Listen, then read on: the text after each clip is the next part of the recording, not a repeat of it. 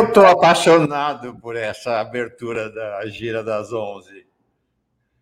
E esse Somos Lula dois. ali na sarrada com a turma? Ah, demais, muito bonito mesmo, muito bonito. Tudo bem, Laís? Como está você? Estou bem, tirando uma obra no prédio que não termina nunca e fica o bate-taca na minha cabeça, tá tudo ótimo. Ah, nem fale, nem fale. Alegria grande na tua presença, alegria grande na presença de toda a comunidade da Pós TV 247 aqui para essa gira das 11. Ó, tá especial. Eu já vou adiantar quem vem e depois eu conto de novo, porque o pessoal está entrando agora para o giro. Então, daqui a pouco o pessoal entra e, e a gente fala de novo.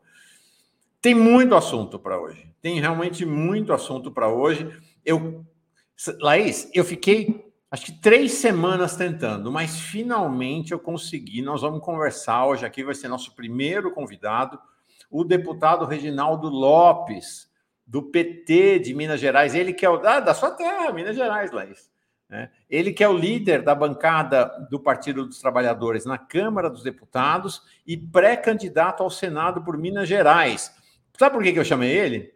Porque na última na pesquisa Quest sobre Minas Gerais, fiquei surpreso. Tem toda a chance de ganhar a eleição para o Senado o deputado Reginaldo Lopes. Então vamos conversar com ele sobre o cenário eleitoral em Minas, claro. Vamos conversar com ele sobre o cenário eleitoral em São Paulo, sobre o cenário eleitoral nacional e sobre, claro, é, esse, essa fase final de agonia do governo Bolsonaro. Vamos dar uma geral aí no cenário da conjuntura com ele. Depois vem o nosso de toda terça-feira, agora já virou colunista fixo, comentarista fixo.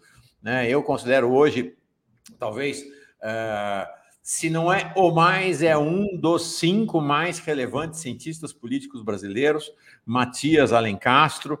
Ele é ouvido hoje não apenas no Brasil, estava vendo é, ele outro dia desses aí numa reportagem do Le Monde, realmente tem enorme expressão. E aí, com o Matias, nós vamos conversar sobre essa negociação de paz que acabou agora há pouco lá na Turquia entre Ucrânia e Rússia tem novidades, tem novidades importantes em relação à guerra nessa negociação. O Matias vai fazer uma análise, como sempre, muito apurada. Nós vamos falar também sobre a eleição presidencial francesa, está chegando perto. A eleição é dia 10 de abril. Tem aí mais uma rodada de pesquisas, tem um cenário que promete uma final emocionante do primeiro turno para saber quem vai para o segundo turno. Aí, ah, na segunda parte do giro, como a gente está todo mundo encantada, encantado com as nossas vinhetas, nós vamos trazer Gustavo Conde. É ele o autor das vinhetas, a gente compôs junto com ele a ideia, mas é, daqui do giro. Mas ele é que fez também as vinhetas. Uh, a, a, vinheta de entrada do Bom Dia e do Boa Noite, não, é anterior ao Conde, mas as vinhetas todas do Bom Dia e do Boa Noite, ele que fez. E aí nós vamos. E outras vinhetas, tem mais um monte de vinhetas que ele andou fazendo. Ele virou um artista, um designer, o Conde. Além de um super entrevistador, ele voltou para a TV 247. Impressionante a quantidade e qualidade das entrevistas do Conde. Então vai ser uma conversa muito afetiva também. E para a gente conversar sobre a coisa das vinhetas, do processo de criação, vai ser uma delícia. É isso aí. Mas antes de você fazer o passadão da manhã, o roteiro das principais notícias, vamos saudar quem chegou aqui.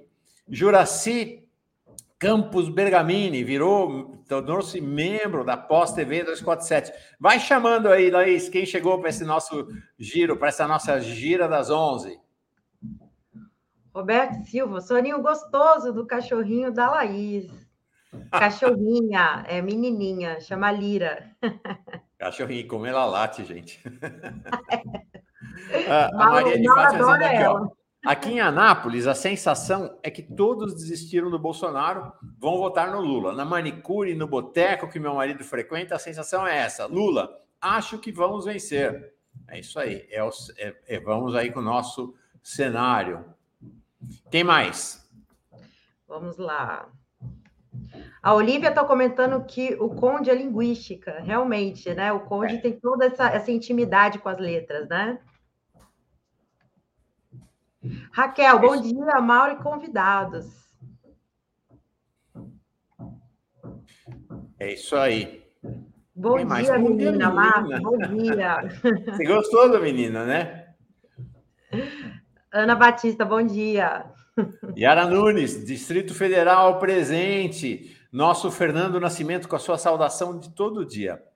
Bom dia, Giro das Onze. Viva América Latina. Lula presidente em 2022. Aqui. Ah, o de todo dia, Roberto Silva. Roberto Silva é um dos mais populares da comunidade da Pós TV 247. E ele chega aqui, ó, grudadinho com a Adriana Barreto Pirelli, que está também com a gente todo dia. Ela que entra lá de Genebra, na Suíça. Quem mais, Laís? Bom dia de Araraquara. Não, Piracicaba, perdão, a Maria. Falando Olha, você vai arrumar confusão. Famoso pelo Rio de Piracicaba, que eu conheço, é uma cidade lindíssima. Ó, oh, a Pensilvânia está sempre aqui com a gente também, dizendo apaixonada pela vinheta. Eu também. Nossa, fiquei. Até chorei quando vi a vinheta a primeira vez. Quando estreamos ontem aqui. Meu, muito impressionante. É isso aí. A Zélia tá mandando um beijo de Santos. Terra maravilhosa também, né? Uma delícia, uhum. uma cidade gostosa. Um beijo, Zélia. É isso. É, vamos para as notícias que o dia hoje. Vamos embora, tá... conta para nós o que está rolando aí. Olha, eu vou está rolando nessa manhã. Eu vou começar com uma notícia maravilhosa, gente. Uma notícia assim, para começar, porque é tanta pauta negativa, vamos começar com uma pauta positiva. Pesquisa Big Data em São Paulo aponta Haddad tem o dobro de intenções de voto de França e Tarcísio. Pesquisa telefônica patrocinada pela Record mostra que o ex-ministro lidera a corrida pelo governo do estado de São Paulo com quase o dobro do desempenho dos seus adversários diretos. O petista tem 27% das intenções de voto contra 14% de França e Tarcísio Freitas. A vantagem de Haddad é de 13 pontos. Então, esse é o cenário positivo em São Paulo, muito muito interessante, né? Inclusive porque o França que dizia que ia ser o candidato competitivo, cada vez mais aí provando o contrário, né, Mauro? Aham. Uhum. Isso aí. O que mais? Eu tô, desculpa, gente, é que eu estou digitando aqui, conversando com a assessoria do deputado Reginaldo Lopes para ajustar os últimos detalhes aqui. É, vamos, é, ou o Mauro Lopes comenta, ou podemos passar para outra pauta. Vamos embora. Posso uma pauta. Ex-presidente da Petrobras diz que Bolsonaro é pouco dotado de conhecimento e que dividendos são intocáveis. Então, a respeito dessa crise aí, né, Mauro, na Petrobras, né? Porque uh, o Luna Silva saiu né, do posto da presidência como se isso fosse alterar a política de preços. Não vai alterar a política de preços, né? Mas ele saiu e o ex-presidente da Petrobras, o que veio antes, o Castelo Branco, ele disse que chegou a ignorar mensagens enviadas por Jair Bolsonaro que questionava os aumentos no preço dos combustíveis, né? Inclusive, ele disse o seguinte: abre aspas, Bolsonaro é pouco dotado de conhecimento e dividendos são intocáveis. Então, esta aí é a classificação dele em relação ao Bolsonaro, né? Como disse o óbvio, né? Mas uh, esta foi a afirmação ontem no Roda Viva do Castelo Branco. Eu vou querer conversar e entender é, com o deputado Reginaldo Lopes sobre essa questão da Petrobras. Né? Caiu o general Lune Silva, entra agora um representante do Centrão, não é apenas um representante do Centrão, o novo presidente da Petrobras, ele é um inimigo da Petrobras e do petróleo brasileiro. Importante dizer que o, o novo presidente da Petrobras, ele ainda não é um novo presidente da Petrobras, ele será nomeado uh, pelo Conselho da Petrobras só no próximo dia 13, o Adriano Pires, é alguém que combateu o tempo inteiro o pré-sal, dizia que não era viável, que não era possível. E ele é, na verdade, um lobista do setor uh, que, que defende a desnacionalização. Então, eu queria, eu queria entender com o Reginaldo Lopes se ele acha que com essa mudança o Bolsonaro vai querer aplicar uma virada no estabelecimento da política de preços ou se vai ter uma queda de braço entre Bolsonaro e o mercado, enfim, qual é o cenário da Petrobras com mais essa mudança? O que mais, Laís? Bora! Laís? Tá sem som, tá sem som. Tá sem som. Eu, tire, eu estou tirando o som sempre por conta da obra, gente. Perdão, mas é importante porque ninguém merece, né? Não. O ministro do TSE que censurou Lula Palusa disse que foi induzido ao erro por ação do PL, partido de Bolsonaro. Raul Araújo afirmou que a decisão de censurar o festival foi tomada com base na compreensão de que a organização do evento promovia propaganda política ostensiva. Então, foi muito estranho esse posicionamento realmente do TSE ao censurar o festival, né? O festival livre, onde as pessoas podem se expressar politicamente, né? Realmente essa decisão foi uma decisão muito estranha. Então ele foi, ele disse que foi induzido ao erro pela uma ação capciosa aí do partido. Ah, tá bom, tá bom, tá bom. Né? Esse ministro do TSE, né, que é bolsonarista de quatro costados, vem com essa conversa agora, porque ele sabe que vai ser derrotado, seria derrotado no plenário do TSE com apenas o voto dele, se é que ele teria coragem de sustentar o voto dele. Ele está dando, encontrou uma conversa fiada para evitar a humilhação no plenário do TSE. Né? Ele revogou a decisão, ele revogou a decisão dele mesmo, derrubou a própria liminar que ele fez. Por quê? Porque ele não quer que o assunto vá parar é, no plenário do TSE, onde ele teria uma derrota humilhante. Olivia Husler, vou recuperar meu voto dado na Haddad em 2018, agora em 22. Ela que é como eu, eleitora aqui em São Paulo. Você também, Laís? Eu sim, eu mudei meu título tem uns 10 anos já para São ah, Paulo tá e com certeza vai ser um, um, voto assim com aquele gostinho, né? 2018, né? Com aquele gostinho assim, né? 2018, eu lembro como foi e hoje será uma outra realidade. Bom, vamos falar dele, dele, hum. o cara das rachadinhas. Vamos falar de Queiroz, gente. Queiroz que não sai da mídia. Impressionante como Queiroz é uma figura que gosta de estar no centro das atenções, né? E ele vai se filiar no PTB para ser candidato. Ele não só quer estar no centro das atenções, como quer ser candidato também. E ele, a filiação dele ao, PTB, né, o partido do Roberto Jefferson, causou racha e deputados ameaçam uma debandada da sigla. A iminente filiação do Queiroz, né, ao PTB causou um racha na legenda. Deputados ameaçam deixar a sigla. A filiação de Queiroz estava prevista para sábado, mas não ocorreu pela posição contrária de dirigentes do PTB ao ingresso do ex-assessor. Então, está uma crise aí. O Queiroz conseguiu rachar aí o PTB, está uma confusão interna na sigla. Vocês veem como a situação do país mudou, né? Há um ano e meio atrás, a filiação do Queiroz ao PTB seria saudado com foguetes, né? Seria um sinal da proximidade do PTB com Bolsonaro. Mudou completamente a situação do país. Queiroz está aí, está jogado na vala comum. Acho que não vai conseguir se filiar, não, ao PTB. Acho que não vai conseguir se filiar, não, ao PTB. O fato é que, Bolsonaro, vai ser dura a eleição, vai ser dura a eleição, mas os seus tempos de auge passaram. Passaram e agora quem quer chegar perto do Bolsonaro? Laís, você volta daqui a pouquinho, então, para a nossa conversa com o Conde, não volta? Volto para o nosso bate-papo com o querido Conde, que está de volta aí para a nossa TV 247, se a obra permitir, né? Mas eu acho que vai, vai dar sim. tudo certo. Sim. Volto aí, eu queria deixar um abraço para o deputado Reginaldo Lopes, afinal de contas, é meu conterrâneo. Aliás, se não me engano, o Reginaldo Lopes é de Santos Dumont, é de uma cidadezinha ao lado de Juiz de Fora. Então, desde muito novinha, eu tenho muitas referências ao ao querido Não, deputado. Pera lá, pera lá, vamos conferir isso aqui. Deixa eu trazer é, o deputado Reginaldo Lopes. Então, gente, ó, deputado Reginaldo Lopes já, agora, depois Matias Alencastro e depois Gustavo Conte. Deputado Reginaldo Lopes, alegria grande na sua presença aqui, tudo bem? Tudo bem, Mauro. Alegria minha, eu agradeço o convite. Dizer para Laís que mineiro não nasce em um lugar, nasce perto de outro, né?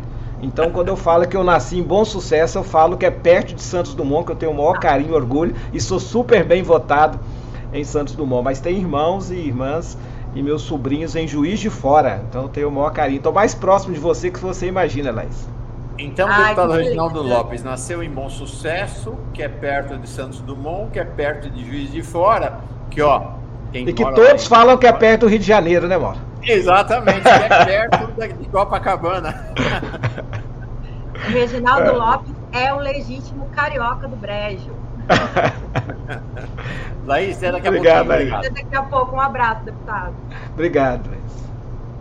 Deputado Reginaldo Lopes, bom, quero dizer primeiro o seguinte, faz algumas semanas já que eu estou conversando com essa assessoria para sua vinda aqui e muito bom, por legal, por sinal, sua assessoria é muito legal, tivemos boas conversas aí nos últimos tempos, tentando achar uma brecha na sua agenda, porque a agenda do deputado Reginaldo Lopes, ela é nesse momento tripla, é a agenda do deputado federal, do líder da bancada do PT na Câmara e do pré-candidato ao Senado. Então vocês fazem ideia de como é que anda a agenda do Reginaldo Lopes. Eu queria mais um pouquinho mais adiante na nossa conversa falar sobre o cenário político, o governo Bolsonaro, tudo, mas antes vamos falar do cenário eleitoral. Queria começar por São Paulo. A notícia hoje, nós vamos chegar em Minas, tá? Minas é o auge, sempre é o auge. Né? Mas antes vamos passar por São Paulo. Saiu essa pesquisa do Big Data hoje, pesquisa do uh, uma pesquisa telefônica, mas que traz uma consolidação, uma aparente consolidação, vamos saber nos próximos, eh, nas próximas rodadas de pesquisa, da liderança de Haddad em São Paulo. Ele tem o dobro das intenções de voto, tanto de, uh, de França quanto de Tarcísio. Ele está com 27% das intenções de voto no primeiro cenário. O França, o Márcio França tem 14, o Tarcísio de Freitas tem 14, o candidato de, do PSDB está muito mal, com apenas 6%, aí os outros vão todos muito, muito lá para baixo. Nos outros cenários, não muda muito, apenas com a saída do França, num cenário sem França, aí Haddad dá um pulo para 32, Tarcísio fica por, com 20. Segundo turno, no segundo turno, Haddad tem contra a França, é um segundo turno apertado dos dois, mas aí, indo os dois para o segundo turno, a situação, a gente dá uma relaxada, né? Sim. É, 32 para o Haddad e 30 para o França. O, contra o Tarcísio é 34 a 26 para Haddad, contra o Garcia 36 a 19 e assim vamos. Qual o seu olhar para a eleição paulista e para o papel da Haddad né, no PT nesse momento? Oi, Mauro. É, de fato, se demonstra que o povo brasileiro quer promover uma grande mudança nas eleições de 2022. É uma sinalização de reposicionamento do maior colégio eleitoral. É, isso é extraordinário para a democracia brasileira, para o processo de reconstrução dos direitos e também reconstrução de um projeto de país. É, demonstra que o Estado de São Paulo tem se alinhado nesse movimento de participar de uma campanha que, na minha avaliação, será plebiscitária entre a memória positiva do que significou o governo do presidente Lula com a memória negativa do governo Bolsonaro. E ela reflete, a pesquisa do Estado de São Paulo, reflete esta, esse plebiscito de avaliação. Isso também acontece em Minas e tem acontecido em diversos estados, no Rio de Janeiro, na Bahia. Então será uma campanha interessante. Eu acredito que pela primeira vez eh, o povo brasileiro dará ao presidente da República eh, mais governabilidade, mais alinhamento programático, seja no parlamento, né, na Câmara e no Senado, mas também sinaliza uma aliança com seus governadores. Então é o primeiro momento para a gente consolidar uma governabilidade é, mais programática e menos é, menos de governo, né? É, pragmática, vamos dizer assim. Então isso é positivo, eu fico animado com essas pesquisas. Todas as pesquisas que eu acompanho né, em vários estados, na minha opinião, tem esse alinhamento. Isso é bom para a democracia e para o governo do presidente Lula. Legal. É...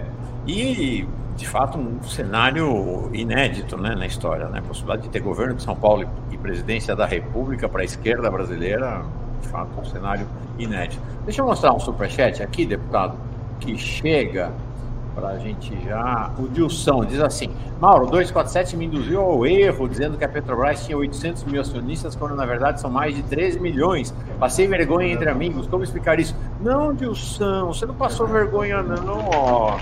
Seus amigos aqui acho que não entenderam bem a leitura. Tá aqui, ó. Composição acionária da Petrobras. Não é que são 13 milhões de acionistas, ó. Tá bem pequenininho aqui. Deixa eu tentar aumentar para você ver, todo mundo.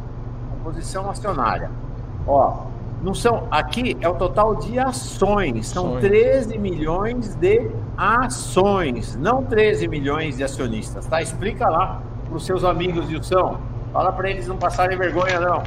É, deputado, queria falar rapidamente sobre o Brasil e depois falar de Minas Gerais. A pesquisa, as pesquisas todas estão apontando um grande favoritismo para o presidente Lula na faixa aí dos 42, 43, né, é, por cento. Há algumas pesquisas que indicam possibilidade de vitória no primeiro turno. A maioria indica que não, que será que haverá segundo turno. Vai, ah, tudo aponta para uma eleição, apesar da vantagem percentual, uma eleição muito dura. O que queria trazer para sua avaliação e aí pensar um pouco as relações né, do presidente Lula, do PT e da candidatura, é esse cenário que a gente tem de quais são as áreas de concentração do voto em Lula. Então a gente tem basicamente quatro áreas de concentração do voto em Lula. A primeira área, jovens, de 16 a 24. E isso está, evidentemente, é o grande estímulo, foi o tema do Lula Palusa, né? Para os jovens de 16 anos se registrarem nas eleições, está 51 a 43. Gente, deixa eu só explicar, não é 51 a 43 do Bolsonaro, é 51 do Lula contra a Rapa. 43 de todos os somados. No caso das mulheres, é 46 Lula contra 43 de todos os demais. No, nos pobres do país, quem ganha até dois salários mínimos, a situação é ainda mais favorável a Lula. 51 para Lula, ou parecido, é 51 para Lula, 40 para a soma dos demais candidatos. E finalmente, onde ele consegue a melhor performance entre pretos e pretas, 52% para o Lula, 35% para o Bolsonaro. O que, que esses números, como esses números ressoam e qual a sua análise desses números, deputado Reginaldo Lopes? Isso traz uma responsabilidade extraordinária para o futuro governo do presidente Lula. Com a questão da pandemia, muitos liberais passaram a enfrentar o tema desigualdade. A questão da desigualdade, ela não pode ser uma carta de intenção. A desigualdade, ela tem que dizer como que um programa de governo vai superar literalmente essa desigualdade. Porque o Brasil possui os principais commodities. O Brasil é um país exportador. Tem as principais riquezas que o planeta Terra e o século XXI precisa.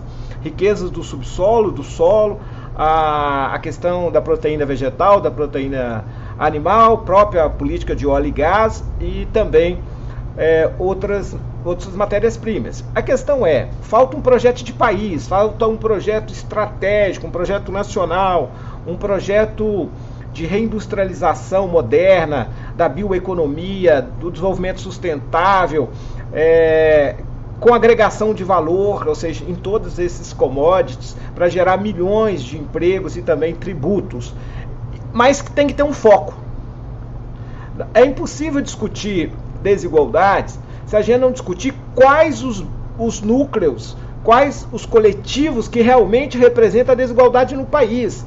Então vamos lá. O principal coletivo que representa essa absurda desigualdade são os coletivos das mulheres negras, mães solo. Elas representam, Mauro, quase 38% da desigualdade do Brasil. Depois você vai caminhando a desigualdade de gênero, a desigualdade salarial. É inaceitável que no Brasil, que quase mais de 70% ganha até dois salários mínimos, você não tem uma política pelo contrário, há um rompimento da política que o presidente Lula fez de valorização de ganho real do salário mínimo.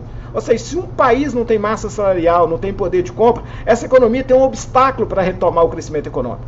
Depois você caminha ali no, no, no coletivo da juventude, dos jovens. Os jovens, de acordo com a Fundação Getúlio Vargas, 60% quer ir embora do país. Então, uma nação que 60% da sua força motriz do presente e do futuro quer abandonar essa nação, é uma nação condenada ao fracasso. Portanto, o que eu quero resumir aqui nessa sua fala é que de fato é, o, o Lula é a grande esperança desse país. O Lula é a capacidade de unir todos esses coletivos, que o somatório desses coletivos é a cara do Brasil real. Então, isso demonstra que esses coletivos perderam e perderam muito com o golpe da presidenta Dilma. Houve uma. É, fizeram um processo de interromper a construção de um Estado mais civilizatório que foi iniciado pelo presidente Lula. Porque se pegar os dados de 2003, quando eu fui eleito deputado federal, é, eu assumi aqui, criei uma comissão que chamava Políticas é, de Juventude. Naquele momento o Brasil tinha a mesma realidade que nós temos hoje. A juventude mais pessimista do mundo em 2003 era a juventude brasileira, entre os 200 países filiados à Unesco. Oito anos depois, com o presidente Lula, nós passamos a ter a juventude mais otimista do planeta Terra. Não é um otimismo sem razão, é o otimismo do ProUni, do FIES, da expansão universitária, da expansão da escola técnica, de, de 22 milhões de empregos com direitos, 15 milhões foram para jovens 16 a 29 anos. Esta é a revolução que o governo democrático popular fez e que muitas revoluções não fizeram. Nós criamos o Fundeb, da educação que era de 7 a 14 anos, a educação básica, nós criamos o Fundeb e passamos a ter uma educação da creche, da, da primeira infância até 17 anos. Então, ou seja, é, não é por acaso que esses coletivos, que são a maioria do povo brasileiro, que as elites tentam tornar como minorias é tentativa de minorizar as maiorias do país. Então, nessa perspectiva, eu avalio que o povo brasileiro é, representado por esses coletivos tem uma memória extraordinária positiva do governo Lula e, portanto, eu acho que o presidente Lula será eleito no primeiro turno. Eu acho que a eleição vai ser plebiscitária e cada vez mais próximo da eleição os votos vão migrar e o presidente Lula será eleito no primeiro turno. Agora você traz a, aqui, ó, o Roberto Canuto. 13 é sempre sorte, já dizia o Zagallo. Esse ano em 13, 13 de cabo a rabo. Você traz uma questão importante, deputado Reginaldo Lopes. Vou te chamar de Reginaldo, tá? Sim, Reginaldo. É, claro. É... Além do que acho que você tem idade para ser meu filho, desconfiado disso. Você tem mais tempo de juventude, você é mais é jovem do que eu, porque tem mais tempo de juventude. Acho que você traz uma questão fundamental, que é assim: esta votação de jovens, mulheres, dos pobres, das pessoas pretas no Brasil, ela indica também qual é o compromisso com quem que o governo Lula tem que é, estabelecer compromisso e prioridade de política de governo, né? Com seu eleitorado. É claro que Lula. Ei, Mauro, você sabe que as elites tentam transformar esses quatro coletivos, os jovens, mulheres, os assalariados desse país, os trabalhadores informais ou formais, que ganham até dois salários mínimos, e os pretos e as pretas, como se fosse uma política identitária, uhum. uma política de costume. Isso não é verdade. Na minha opinião, não existe política de costumes, existe política de direitos. E, e, e, não é contraditório. Esses dias, um grande jornal me entrevistou, perguntou: mas vocês vão focar na política da economia popular ou na política de costumes? Eu diria para vocês, sem olhar para esses quatro coletivos, muito bem é, colocado pelo senhor, é impossível pensar um projeto de economia, um projeto de país. Porque é o seguinte: o que, que você faz? Como que um país se torna forte? Se torna potente, presente no mundo, quando ele tem um mercado interno com poder de compra. Então, como tem um projeto de economia se você não inclui 38% das mulheres que representam a extrema pobreza, que são mulheres negras, mães solo? Então, não tem jeito, se você não fizer um programa de economia, um programa, lógico, com ações universais, mas que tem recortes especiais, para esse público, é impossível você falar que a economia vai crescer, que você vai criar um mercado interno pujante. Se você não valoriza quem consome 100% do dinheiro todo mês e fica devendo um pouquinho. No mês de fevereiro, 50% de quem ganha até dois salários mínimos não pagaram a conta de energia, porque precisava comprar ou botijão de gás ou comprar alimentos. Então, na verdade, se você não tem um programa que valoriza o andar de baixo, Olha, não precisa ir longe, não. O centro do capitalismo é, mundial, a economia liberal americana, o Joe Biden vai ao Congresso Nacional e fala a economia tem que crescer de baixo para cima. Então, sem um, um programa que você fortalece é, esse andar de baixo, que são quem ganha até dois salários mínimos, para aumentar o ganho real. E aí a economia brasileira é muito dinâmica, tem 203 milhões de pessoas. Qualquer 100 reais a mais, 150, 200, faz a economia retomar um, um dinamismo extraordinário. Então nós vamos cuidar. E aí, na verdade, eu sempre converso muito com o presidente Lula. Eu falo, presidente, nós temos que ter uma agenda de futuro. Ele sempre fala, agenda de futuro passa para o primeiro momento, resgatar o meu legado para reconstruir, e aí sim pensar o futuro. E o futuro, eu vou dizer para você, quem quer conectar com o futuro são os jovens. O jovem traz valores extraordinários. Por exemplo, eles preferem a cooperação do que a competição.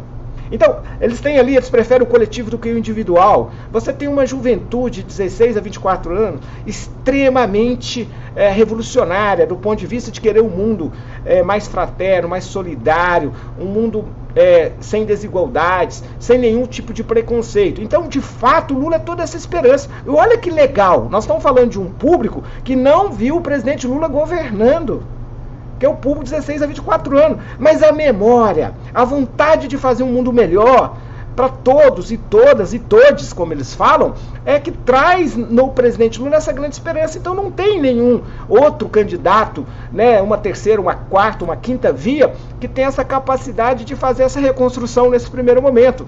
Então, de fato, nós temos aí é, que assumir esta grande responsabilidade de apresentar um debate para a sociedade brasileira nas eleições de 2022. Aí, quando eu falo nós, eu estou falando os comitês populares de luta, eu estou falando os deputados estaduais e federais, os senadores, as senadoras, os governadores e o presidente da República. Nós devemos fazer uma campanha pedagógica, uma campanha capaz de construir um pilar para fazer essas mudanças, porque não é fácil direcionar o orçamento público para esses coletivos. E se de fato o nosso programa não direcionar o orçamento público e uma estratégia do Estado brasileiro para a superação das desigualdades, então não teria razão de existir o nosso próximo governo. É isso aí. É isso aí. Gente, tem compromisso.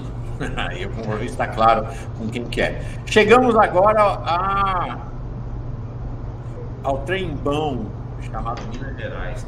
Gente, Minas Gerais tem um papel crucial na eleição. A gente falou do Haddad agora, é o maior colégio eleitoral brasileiro. Minas é o segundo maior colégio eleitoral brasileiro. E lá, Lula vai definir a eleição. Na última pesquisa Quest, e aí queria começar pelo cenário do governo do estado, é, é, Reginaldo, é impressionante o peso da presença de Lula em Minas no Brasil inteiro, de uma maneira geral. Mas realmente foi muito forte o impacto dessa pesquisa Quest, onde aparece assim: quando se olha para a eleição ao governo do Estado Unido, primeiro turno, estou falando, tá? Sem apoio de Lula, o Romeu Zema está perto de ganhar o primeiro turno, 49% das intenções de votos contra 33% do Alexandre Calil, o prefeito de Belo Horizonte do PSD. Quando as pessoas são informadas de que Lula pode ter o apoio de. ou de que Calil pode ter o apoio de Lula e Zema pode ter o apoio de Bolsonaro, Zema cai de 49 para 35 e Alexandre Calil pula de 33 para 49. Dá para ver a inversão completa do cenário sem explicitação do apoio. Qual é, então, o cenário dessa eleição para o governo de Minas e como é que você vê a política de aliança, velho? Olha, é, eu considero o Alexandre Caril como aliado importante nas eleições de 2022. É, esta pesquisa talvez é, corrobora com aquilo que eu falei inicialmente, que o eleitor mineiro quer um voto mais alinhado com o projeto nacional.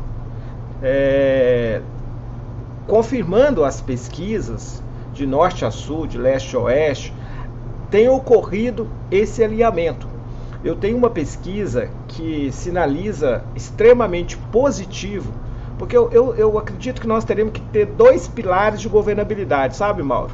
O primeiro pilar é o pilar tradicional, maioria na Câmara, maioria no Senado, e vamos fazer as mudanças. Mas é insuficiente para as mudanças que o presidente Lula terá que fazer a partir de 2023 para reconstruir o Brasil e para garantir uma pauta de futuro para o povo brasileiro. Então, nessa perspectiva, terá que ter o segundo pilar, que é o pilar da, dos comitês permanentes de debate político, distribuição e elaboração de conteúdos, mas também de governabilidade. Mas vamos ficar no primeiro pilar, no pilar institucional. Nós temos uma pesquisa que em agosto do ano passado, 30% é, votariam na chapa do presidente Lula, na chapa de deputados e deputadas. Como também 20% é, votaria na chapa do, de deputados e deputadas do Bolsonaro. Agora, em janeiro e fevereiro, outra pesquisa que nós fizemos, está chegando a mais de 40%, 41% deseja votar nos deputados e deputadas do presidente Lula. Como também houve um aumento na chapa dos deputados e deputadas do Bolsonaro na casa de 25%. Isso é muito importante para um sistema eleitoral mega pulverizado, que geralmente o presidente da República ele não consegue constituir uma maioria programática nas eleições e tem que construir uma coalizão de governo depois das eleições. Isso também tem repetido para as candidaturas majoritárias. No caso aqui, o Alexandre Calil, ele consegue, com o apoio do Lula, é, virar as eleições em Minas Gerais. Então é um bom cenário. É um cenário que quer dizer que a eleição será extremamente pedagógica e politizada. Isso ocorre também para o Senado. Eu lidero a pesquisa no Senado em Minas mas quando eu tenho o apoio do presidente Lula, eu consigo dobrar a votação imediatamente. Então, é uma boa sinalização é, como o povo mineiro, mas como também o povo brasileiro está percebendo nesse momento como que se dará a disputa eleitoral e quais são as saídas para a reconstrução do Brasil, que é um alinhamento dos quadros políticos que apoiam o presidente Lula para presidente da República.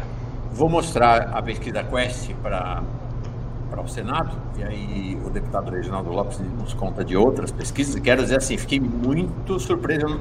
Aqui parece que São Paulo é perto, pode ser perto, mas é longe também de Minas. Eu não tinha ideia dessa dinâmica interna da política mineira e fiquei muito surpreso com a sua posição eh, nas pesquisas para o Senado. Vamos mostrar ela daqui a pouco. Antes, tem um tema aqui que é um tema, eh, acredito que incômodo, mas necessário, que a Rosimeire traz aqui com uma pergunta. É, comente, por favor, a agressão da Guarda Municipal do Calil, é, Municipal de Belo Horizonte, a professores é, em greve. Aconteceu nesse último fim de semana. Como será esse apoio do Lula ao Calil? Ficou difícil. Que tal uma candidatura de esquerda em Minas Gerais? Eu, eu avalio que a eleição em Minas ela, ela tem semelhança com a eleição nacional eu falei isso para o presidente Lula em maio do ano passado, quando o presidente Lula me provocou se eu não estaria disposto a ser candidato ao governo ao Senado. E eu falei: ao governo, a eleição mineira está. É, eu não gosto da palavra polarizada, mas é, é o termo né, utilizado é, entre o senhor e o Bolsonaro. Eu acho que 90% vão se alinhar ali no final das eleições de 2022 com o presidente Lula ou com o Bolsonaro. Em Minas Gerais também, eu falei isso em maio do ano passado para o presidente Lula e confirmo que eu estava tinha como previsão, como percepção, parece que vai se tornar real, que 90% estão alinhados entre ou o governador Zema ou Alexandre Calil.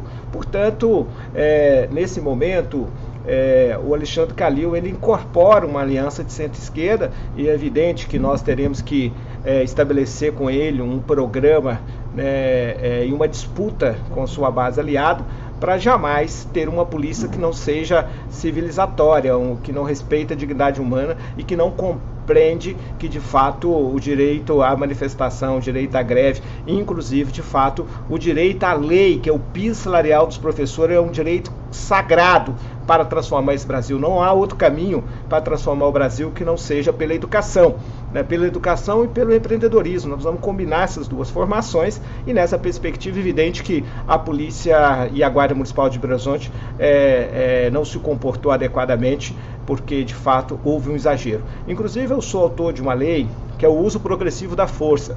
Nós precisamos estabelecer um novo comportamento.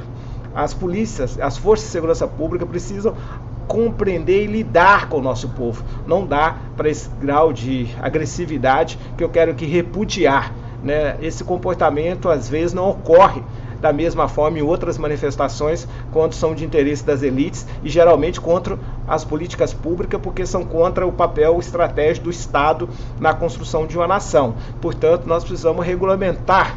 Né? Eu não quero que uma, um policial seja acusado de omissão, mas jamais quero que ele seja acusado por abuso e é inaceitável que ele usa é, excessivamente a, a, a força contra o nosso povo, contra os negros, contra a população periférica, né, contra a comunidade LGBTQIA+. Então nós precisamos fazer uma mudança de valores né, e de transparência na, nas forças de segurança pública. Eu tive a oportunidade, Mauro, de presidir uma CPI, que é a CPI que estudou a violência contra jovens negros e pobres. Apresentei oito emendas constitucional e mais de 20 proposições Nós precisamos fazer uma revolução na nossa arquitetura de segurança pública. Esse modelo está falido não serve ao povo brasileiro. Então nós precisamos fazer grandes mudanças. Eu espero que no próximo governo do presidente Lula isso possa ocorrer. Você sabe que eu sou autor da LAI, né, a Lei de Acesso à Informação Pública, e eu acabei eu apresentando, é, eu acabei apresentando uma LAISP, uma lei só para a segurança pública. Eu apresentei no meu primeiro mês de mandato, 26 de fevereiro de 2003, o projeto 219-2003, que foi a pensar o projeto do presidente Lula, o meu projeto, porque ele já estava pronto para a pauta e para o é, processo legislativo, é, o meu projeto que deu origem à LAI. Né? E depois eu apresentei uma lei para a segurança pública, porque o grande dado da segurança pública no Brasil é não ter dado. E o mais extraordinário ainda é que não tem transparência. Você é, os países que mudaram a cultura na segurança pública, que tem transparência, eles publicam em tempo real 30 itens. O Brasil, o estado que mais publica, publica dois itens. Faz parte de várias teses de doutorandos, doutores, é, que estudaram a segurança pública em outros países, inclusive em Nova York, né, chamada tolerância zero. É, e nesse sentido, tive a oportunidade de transformar isso numa proposição legislativa. Ele está pronto para o plenário da Câmara dos Deputados. Eu espero que essa questão de transparência permite uma mudança de cultura no comportamento do exercício dos policiais, por exemplo. Só a Câmara, né, no uniforme, né, do policial, é, na farda, né, já diminuiu a violência. E vários outros, né, como é que é formado, qual é o conteúdo, quem é o professor, tudo, quantas é, balas utilizaram. Ou seja, toda uma prestação em tempo real faz com que você mude a cultura. E a polícia de Nova York, era uma das mais violentas, passou a ser uma das mais civilizadas. Né? É lógico que ainda tem muitos problemas, mas nós precisamos criar. Né? E a lei dos Estados Unidos é de 1966. Em 71, eles levaram a lei para o sistema de segurança pública. No Brasil, eu não precisaria fazer uma lei de transparência para a segurança pública, porque a chamada transparência ativa né? Ou seja, ela, ela seria obrigatório ela ter transparência, mas infelizmente não tem. Então nós temos que discutir muito sim a segurança pública e eu quero dar aqui minha solidariedade ao movimento é, dos trabalhadores e trabalhadoras da rede municipal de Belo Horizonte. Gente, num país que tem 800 mil, 800, mais de 800 mil presos e presas, a segura, na sua imensa maioria pessoas negras, a segurança pública é um tema crucial. Não é à toa que Dona Tereza dos Santos, comentarista aqui do Giro das Onze, aí de Minas Gerais também, né, é uma das líderes do movimento pelo abolicionismo. É disso que se trata, abolicionismo. Quinta-feira estarei participando do lançamento dela como candidato do Partido dos Trabalhadores à Assembleia Legislativa de Minas Gerais. Não sabia? A dona Tereza vai ser candidata aí? Nossa, essa mulher é muito especial, né, Reginaldo? Muito é estarei com ela lá no é, armazém do campo. Vou, vou trazer ela, vou, já vou chamar ela para voltar aqui para conversar com a gente na segunda-feira que vem. Então, é um tema central. Se a gente pensa um governo voltado para mulheres, povo LGBTQIA, pretos e pretas, jovens e pobres, a questão da segurança pública, de fato, é absolutamente crucial. A questão da segurança pública só não é crucial para a branquitude dos ricos e ricas desse país. Vamos falar agora da, do cenário eleitoral, Reginaldo, para o Senado. A pesquisa da Quest, na semana, é, agora, dez dias atrás, realmente foi muito impactante é, com a sua presença. Olha aqui, gente, que forte. Deixa eu aumentar a tela para a gente poder acompanhar juntos aqui o cenário. Tem três cenários. Vamos olhar lá no alto da pesquisa, tá? São aqueles que de fato têm mais relevância. A gente tem no cenário 1 um, o deputado estadual Cleitinho Azevedo, que de fato eu desconheço, não sei quem é, sei que é do Cidadania, com 13% no cenário 1 você tem 10%, Reginaldo, no segundo cenário. Não aparece no outro cenário 18 a 12. Realmente muito expressiva a sua presença. Quem é esse Cleitinho Azevedo? E por que, que ele tem essa projeção toda em Minas? Ele tem uma atuação meio midiática, né? de denúncia permanente, com nenhuma entrega e pouca elaboração política mas faz parte daquele movimento da não política, da negação da política, né? Então, é, eu não acredito que esse, esta postura terá importância e relevância nas eleições de 2022. Nas eleições de 2022, o povo brasileiro já se aventurou muito. Vai apostar naquele perfil que tem a capacidade de unir, né, de construir convergência na divergência, capaz de ter é, é, já ter feito entregas para o seu Estado, capaz, capacidade de elaborar é, proposições legislativas transformadoras e também um pouco capacidade de resolver os grandes problemas é, do povo, né? de construir um país melhor para melhorar a vida do seu povo. Então, na minha perspectiva, é, terá menos chegada se ele de fato se confirmar como candidato ao Senado. E qual o seu cenário? Fiquei realmente surpreso com a sua presença, achei muito expressiva. E é aquilo que você falou, né? Esse cenário é sem falar de Lula, né? É, nós, verdade, foram publicados cinco pesquisas por institutos diferentes. Em todos esses institutos, eu lidero a, a, sondagem. Né? A Big Data me coloca com 13 em primeiro e o segundo tem 6%. A nossa pesquisa da Vox me coloca com 16, o segundo tem 8% e juntamente com o presidente Lula eu chego a 27. Então você tem vários cenários. O Estado de Minas com F5 coloca eu empatado tecnicamente com o Creitinho. É, então são vários institutos né, que apontam em uma liderança da nossa pré-candidatura ao Senado. E qual a sua perspectiva? Você já está correndo Minas Gerais? Eu estou fazendo a pedido Sim, eu estou fazendo a pedido do presidente Lula uma caravana que eu dei o nome de Caravana da Esperança.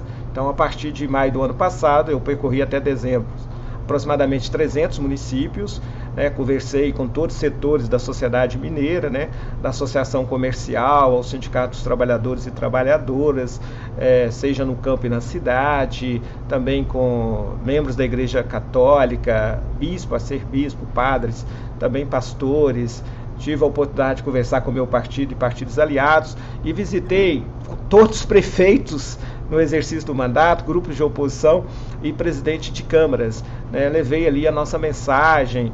É, eu tenho uma atuação, Mauro, nesses 20 anos, estou no quinto mandato, de ter conseguido pensar grandes projetos para as micro e macro regiões. Né? Sou muito ligado à academia, à universidade. Em Minas Gerais nós temos 134 municípios com a presença de uma universidade federal ou com a presença de um instituto federal ou com a presença dos dois, instituto e universidade. Tudo isso foi obra do presidente Luiz Inácio Lula da Silva e da presidenta Dilma.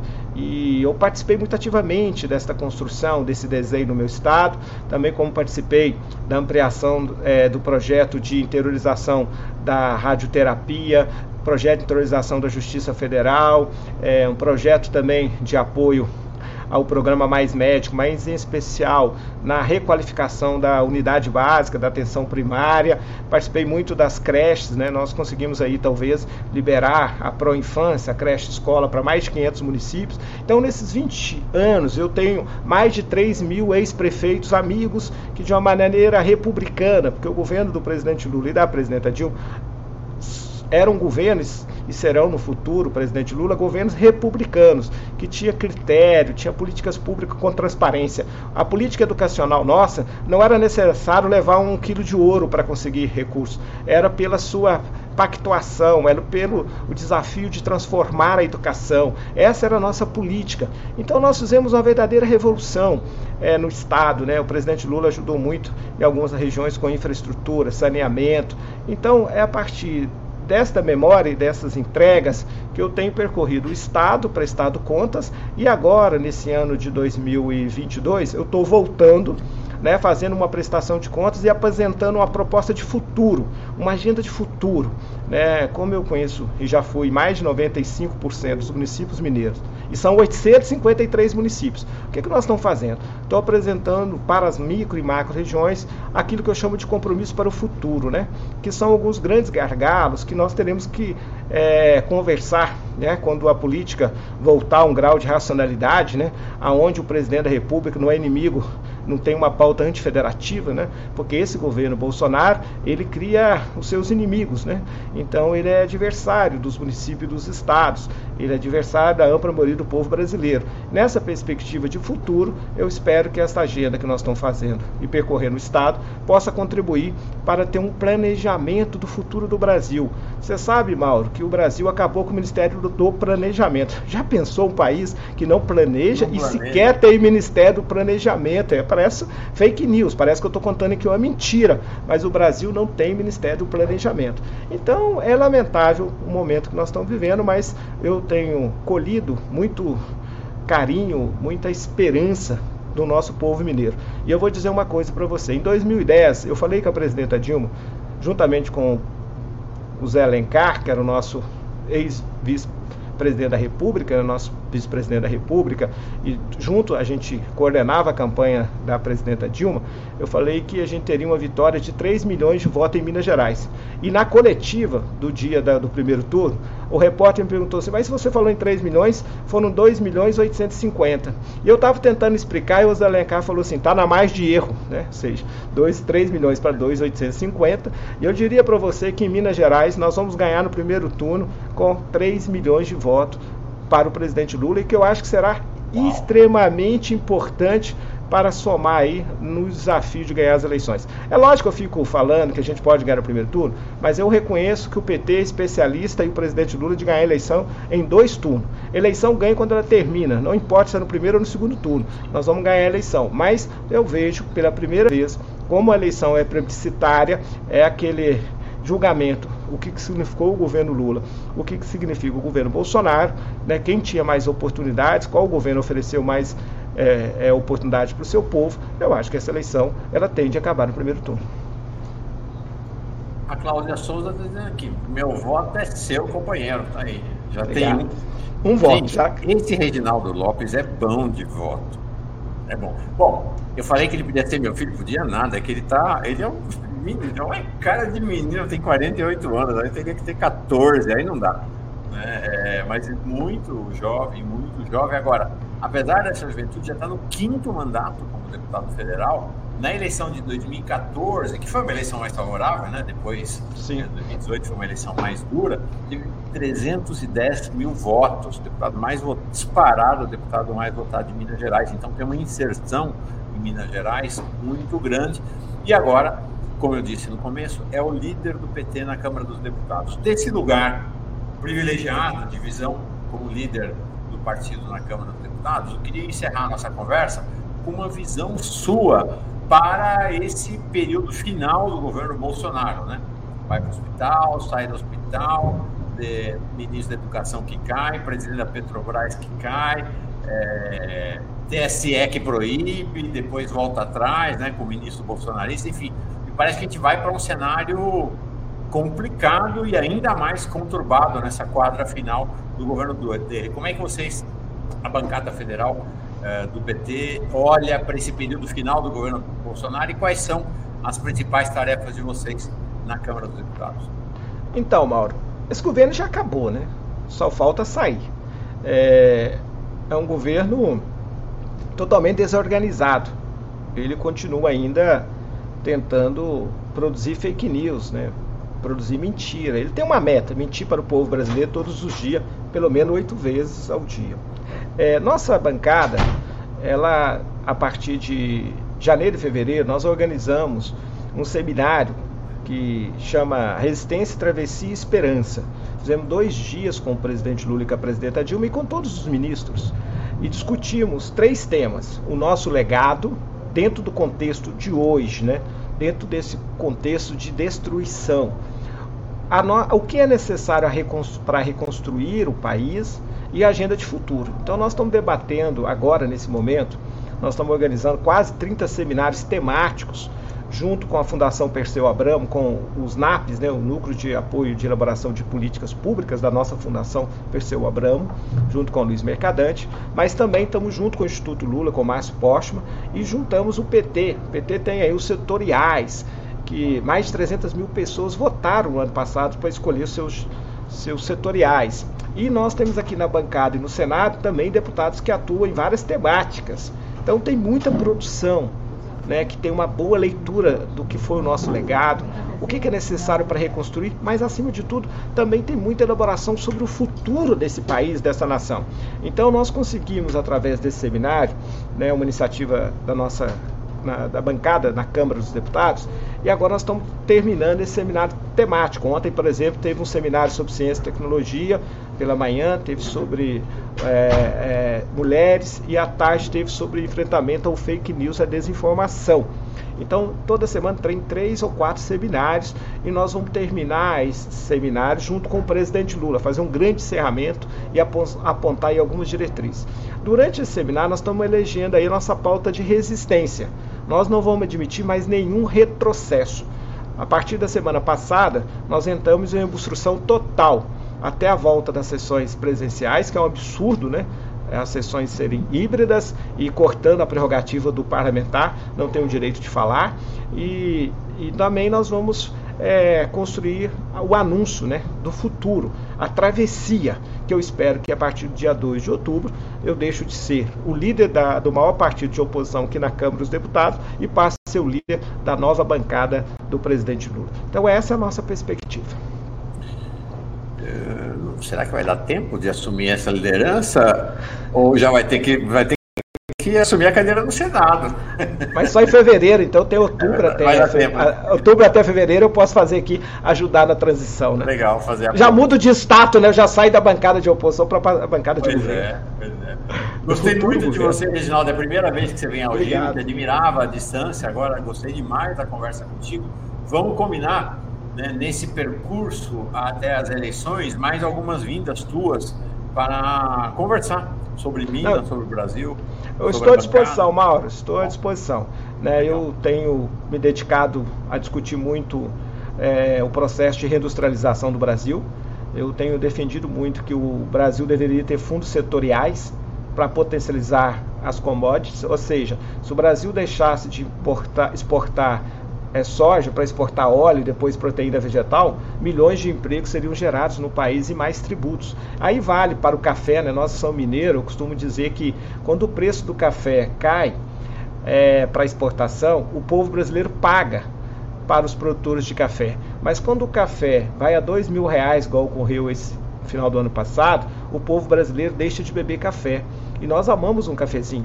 Então nós precisamos é, discutir se não tem que construir uma política de reindustrialização, ao invés de vender café in natura, vender em cápsula. Ou seja, alguns impostos na exportação para incentivar a industrialização no Brasil e que esses impostos pudessem ser revertidos em fundos setoriais para o setor do café, fundos setoriais no óleo e gás. Por exemplo, olha que vergonha, uma empresa que era verticalizada do poço até o posto de gasolina, agora está virando mera exportadora de óleo bruto sem pagar imposto para dar lucro para meia dúzia de acionistas internacionais que recebem a grande parte dos lucros dividendos sem pagar imposto de renda. Então você poderia ter fundo setorial com imposto de exportação, não para dar para acionista para reduzir preço. Eu sou radicalmente contra fundo de equalização. Eu acho que tem que ter transparência na composição de preço da Petrobras em moeda nacional e pode reduzir pela metade o preço do, do, do litro de gasolina e o botijão de gás. Agora tem que ter coragem, porque o que o Bolsonaro está fazendo é trocar o cúmplice. O cúmplice de uma política criminosa, de uma roubalheira contra os mais pobres no Brasil. É só trocar o cúmplice para dizer que está tentando resolver para chegar às eleições e tentar enganar o povo brasileiro mais uma vez. Então dá para criar fundo setorial na mineração, fundo setorial na questão da carne. Acho que o Brasil tem que fazer uma nova indústria. Sabe, Mauro, o Brasil não será um país se for um grande banco. O Brasil não será um país se for uma grande fazenda.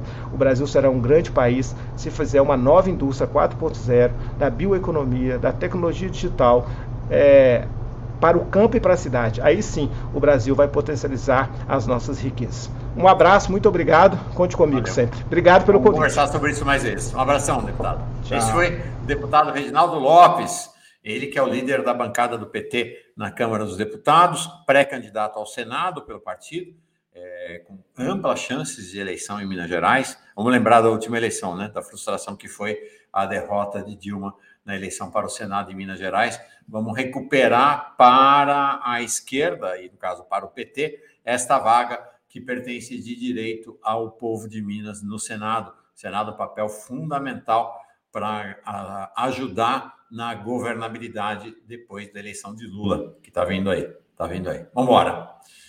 Hoje, a gente é sempre alegria, e, mas não é todo dia, né? Ontem, por exemplo, dia chorei muito, ontem estava um dia meio angustiado, né? Mas a gente é né? choro e riso, a gente é essa, é essa confluência, né? de polos, às vezes, que contraditórios, que nos estilhaçam, mas também nos reunificam, às vezes. Hoje tem um choro muito particular que me atravessa e nos atravessa aqui. Nós perdemos, aos 76 anos de idade, um dos maiores ilustradores e, com certeza, o maior capista da história brasileira. Elifas Andreato. Quem é que não se lembra? Quem é um pouquinho mais velho, quem é que não se lembra das capas maravilhosas de Elifas Andreato?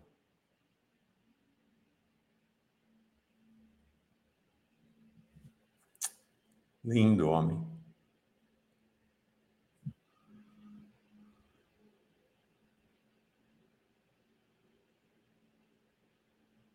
Quem é que não viajou né, com seus cartazes, para peças de teatro como esses, suas capas de livros, Ópera do Malandro, Rosa do Povo, Martinho da Vila, Paulinho,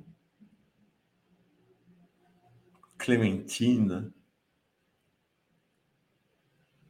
Arca de Noé. Dá para ver a versatilidade dele, não é? Rolando Boldrin. Oh, Elis Regina, saudade de você também. Chico Buarque, tantas capas, tantas capas. Eu consumi muito os, os discos, LPs. As capas eram parte da fruição dos discos, não eram só as músicas, não. Olha, olha, a história do Brasil contada pelas capas de Elifas Andreato. Maravilhosas, né?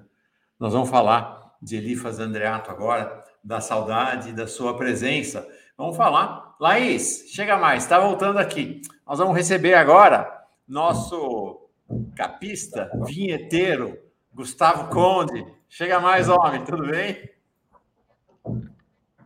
Opa, deixa eu acionar aqui o microfone. Tudo bom com você? Estava me emocionando aqui com as imagens do Elifas. Oi, Laís Gouveia, saudade, prazer falar com você, meu querido Mauro Lopes. Estava aqui na expectativa é, é, de poder conversar com vocês aí nesse programa tão bacana, o Giro das Onze, tão estabelecido, que, que tem uma importância grande para o debate público brasileiro há muito tempo, tão diverso e estou muito feliz de estar aqui com vocês. Elifas Andreato marcou a nossa juventude, né? marcou a juventude. Quem tem aí, quem está na casa dos 40, 50, 60, 70 anos, teve a juventude marcada pelas capas de disco do Elifas. Como eu estava falando, sabe, Conde Laís? É que agora a gente ouve música pelo Spotify, né? Umas coisas assim diferentes. Mas comprar um LP, comprar um disco, ele tinha duas fruições diferentes, né? Uma fruição era ouvir, botar na vitrola, girar e ouvir. A gente manteve um pouco disso depois quando eles foram reduzidos aos CDs. Mas as capas eram outra fruição, né? Impressionante essa coisa do apelo, né? Do, do diferente apelo, né? a gente pegava o, a bolachona, né? O, o vinil, a uhum. capa, colocava na vitrola. Eu sou desse tempo também, né? E, e, e, ficava com a capa na mão, eu ficava, eu ficava assim, né? Eu ficava com a capa na mão, olhando esse, essa capa do Martinho da Vila, do Chico Buarque, olhando cada detalhe do traço dele, assim, Olha, quando eu vi a notícia hoje da morte do Elifas, eu, eu senti muito. A gente, eu tenho uma, uma parceria com o Fernando Carval, ilustrador. A gente vai homenagear o Elifas. Daqui a pouco deve estar saindo a, a, o, a arte do Carval. Se sair durante o programa, eu, eu mostro ainda ah, para vocês. Traz, traz. Laís, está de volta aqui. Saudade do Conde, né, mulher? Super, super, querido. Que saudade que eu estava de vocês, de ver esse rostinho seu. Mas é, é, muito interessante, porque eu não sou da geração do vinil, né? Eu não sou da geração do vinil. Eu já criança era já fita, né? Fita cassete. E, mas eu sou apaixonada por vinil. O Mauro já veio aqui em casa, né? Sabe? Eu tenho até um ali um toca-disco ali no, no cenário, né? E, e, falando do Elifas, eu não conhecia, mas várias, várias capas de vinil que eu tenho, foi ele que criou. Eu acabei de descobrir isso, eu não sabia. O Mauro passando, eu falei, nossa, foi ele, né? Então, eu não tinha essa noção. Então, que, que interessante, né? Eu sou. Opa! Opa, caiu. caiu. Peraí. Já vai voltar. Eu sou apaixonada. Eu acho que é muito interessante isso que o Mauro disse, que é a, a, o, o ritual de você pegar o vinil, de você olhar para a capa e abrir o livrinho que tem dentro do vinil e colocar no toca-disco. Eu, eu sou apaixonada, então sou uma colecionadora e eu não sabia eu não sabia dessa contribuição dele. Estou aprendendo aqui no Giro das Onze com vocês. Legal. Ô, Mauro, você, você, me tirou da tela, Mauro. É, eu achei que ia tirar só a ilustração, você foi embora junto, ainda bem que você voltou. Acontece, é um defeito do StreamYard isso aí. Você é, tira o vídeo. É, eu achei que consegui expulsar só a, a ilustração que ficou aqui para próximas. Vamos embora. A Josi dizendo: Eu nunca vi o Conde caiu, viu, hoje? Tô, Só o Mauro mesmo. Eu me lembro de uma vez, Mauro, que você, no, no começo que, a, que a gente a estava junto aqui, você clicou no, no terminar, assim, no, no, botão vermelho. Você lembra disso? Nossa, cara, foi durante um bom dia. Derrubei o bom dia inteiro.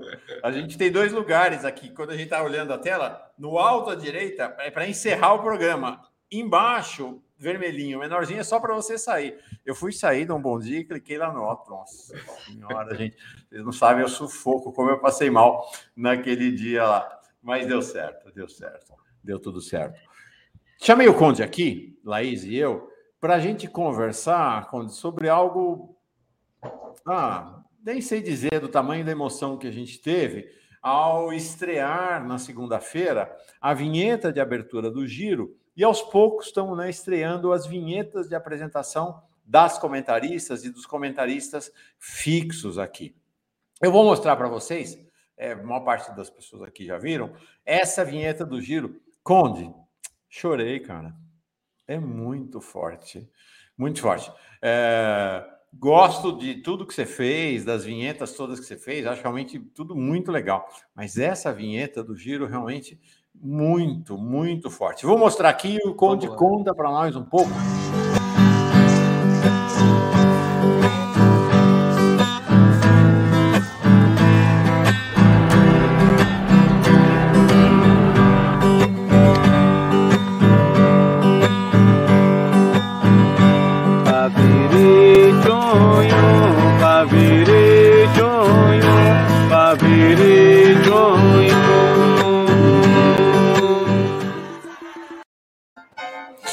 Que, é isso, Conde? Eu fiquei apaixonado também por essa por essa vinheta. Eu estou encantado com esse com esse recurso, sabe? É uma delícia ficar mexer com isso. Estou aprendendo, estou aprendendo pela necessidade, pela vontade de conhecer mais coisas, né?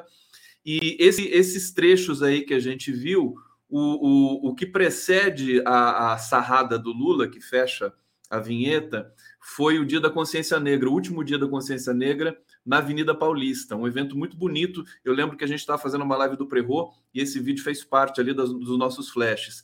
E os outros anteriores eu fui buscando. Teve a parada gay em São Paulo, LGBTQIA, é, não, não lembro de que ano.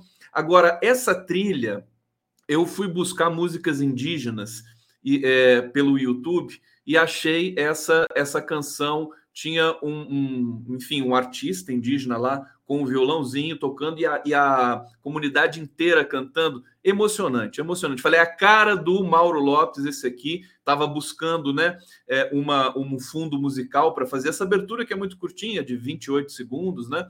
É, a gente pega um pedacinho. E, e, o que é, e o que foi bonito, que eu quero até agradecer você, Gisele, é, sobretudo você, que gente, você foi moldando, né? Essa vinheta é da, da sua autoria também, né? Você foi pedindo ah, mais curto aqui, mais aqui, tal, palavras, né? As palavras que você escolheu e tal. Então, eu me, é, é, um trabalho a, a, pelo menos a quatro mãos, essa, essa vinheta de abertura. É a sua cara, Mauro Lopes! Mauro Lopes! Aqui falando e silenciado. É a nossa cara, Conde. É a nossa cara. Fala, Laís. Foi um choque, né? É porque a gente tem uma, um comitê do Giro das Onze hoje. É, o Giro das Onze começou com uma iniciativa individual minha. Hoje a gente tem um comitê de âncoras e co-gestoras e gestores de Giros das Onze, que é a Laís e a Camila França. Então a gente decidiu junto também a inserção daquela cena das mulheres negras na marcha do Orgulho Crespo foi iniciativa da Camila, ela que falou, ó, vamos, vamos por aí, foi realmente muito bonito. Fala, Laís, como é que bateu para você essa vinheta?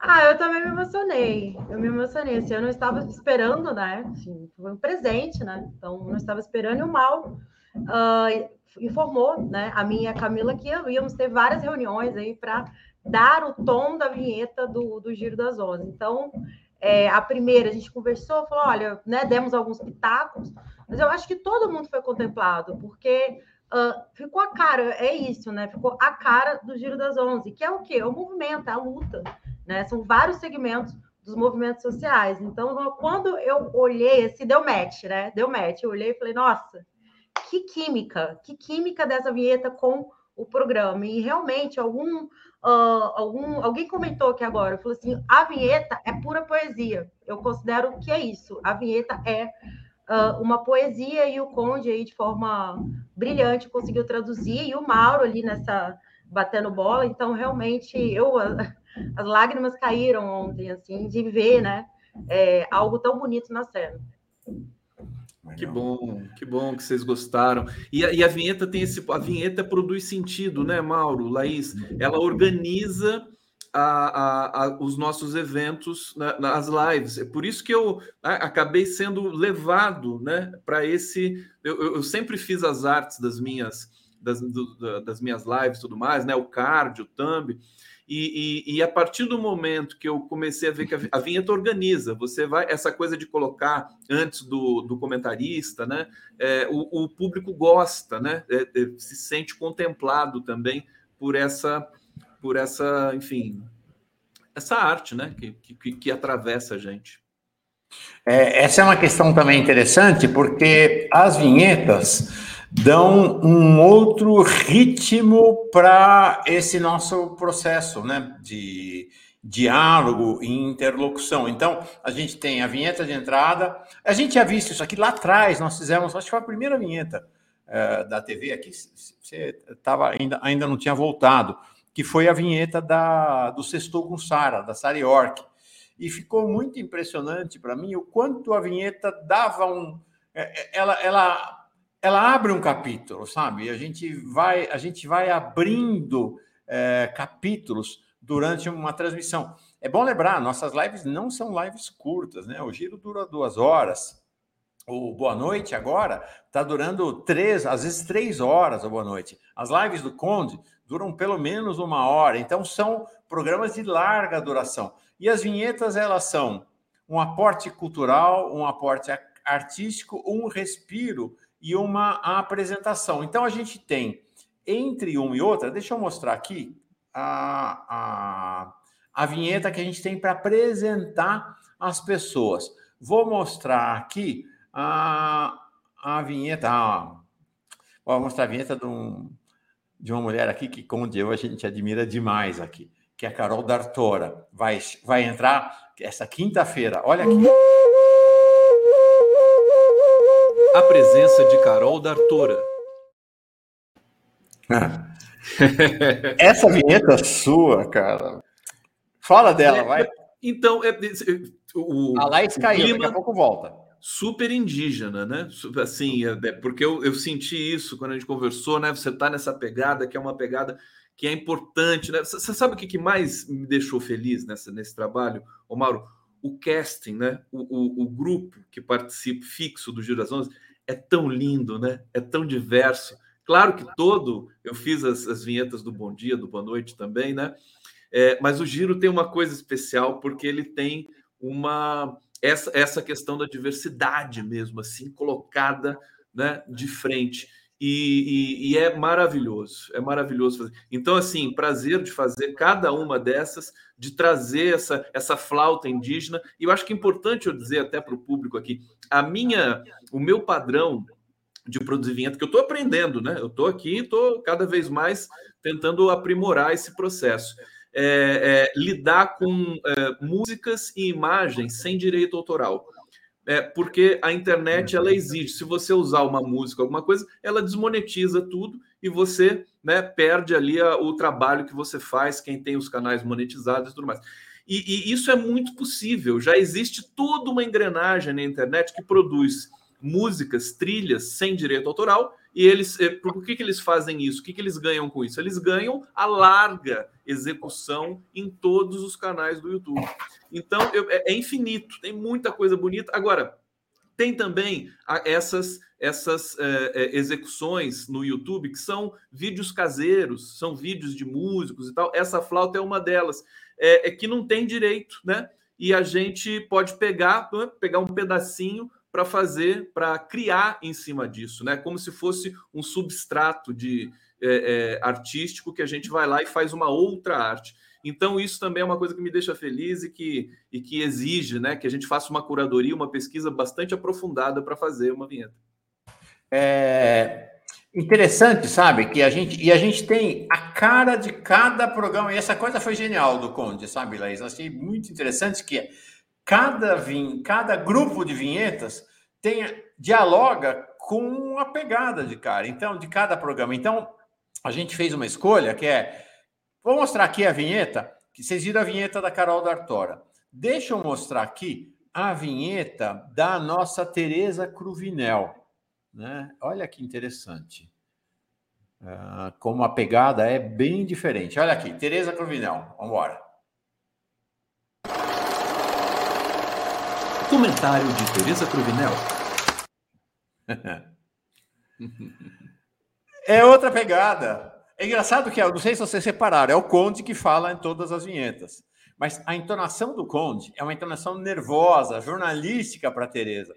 Para Carol D'Artora, ela é doce. Esse é o né? Mauro. Né? Você sabe parece, que você não se dá já... conta, parece outra pessoa. Não, não parece a mesma pessoa. Então tem... é, eu já fui locutor de rádio, já tive programa de rádio. Ah, eu também, que legal. É, é. Maravilha. E, fazia, fazia vinhetas lá há muito tempo também de, de rádio, de é uma delícia, né? É.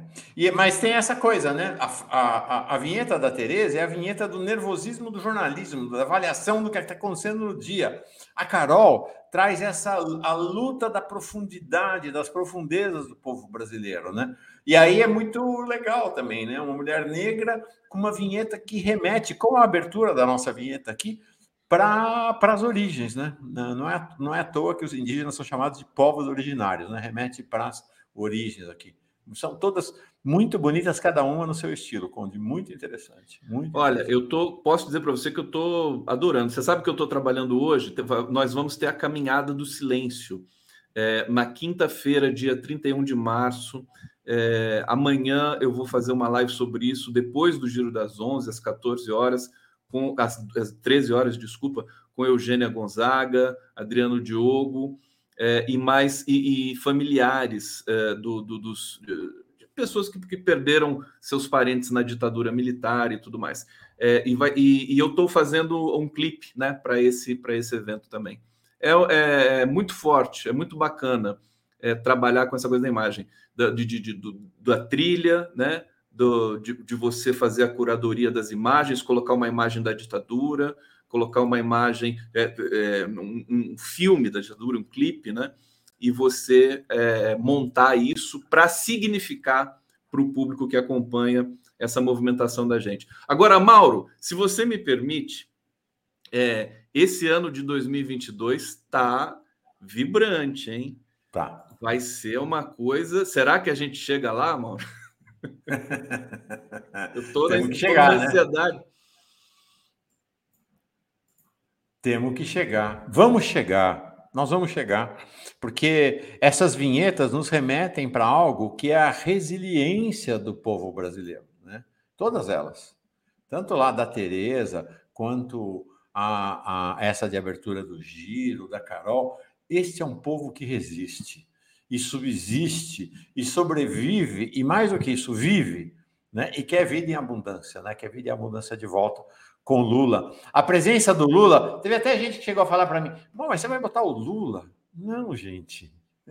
Vocês viram a, última pesquisa? É o Lula na sarrada, o Lula com os jovens. E essa cena que você botou do final da sarrada, Conde, é assim: é o Lula saindo da cena e ele fazendo assim, meio assim. Vamos embora, gente. O futuro é. É, não, é, é, muito legal isso, né? É, Vamos para frente, né?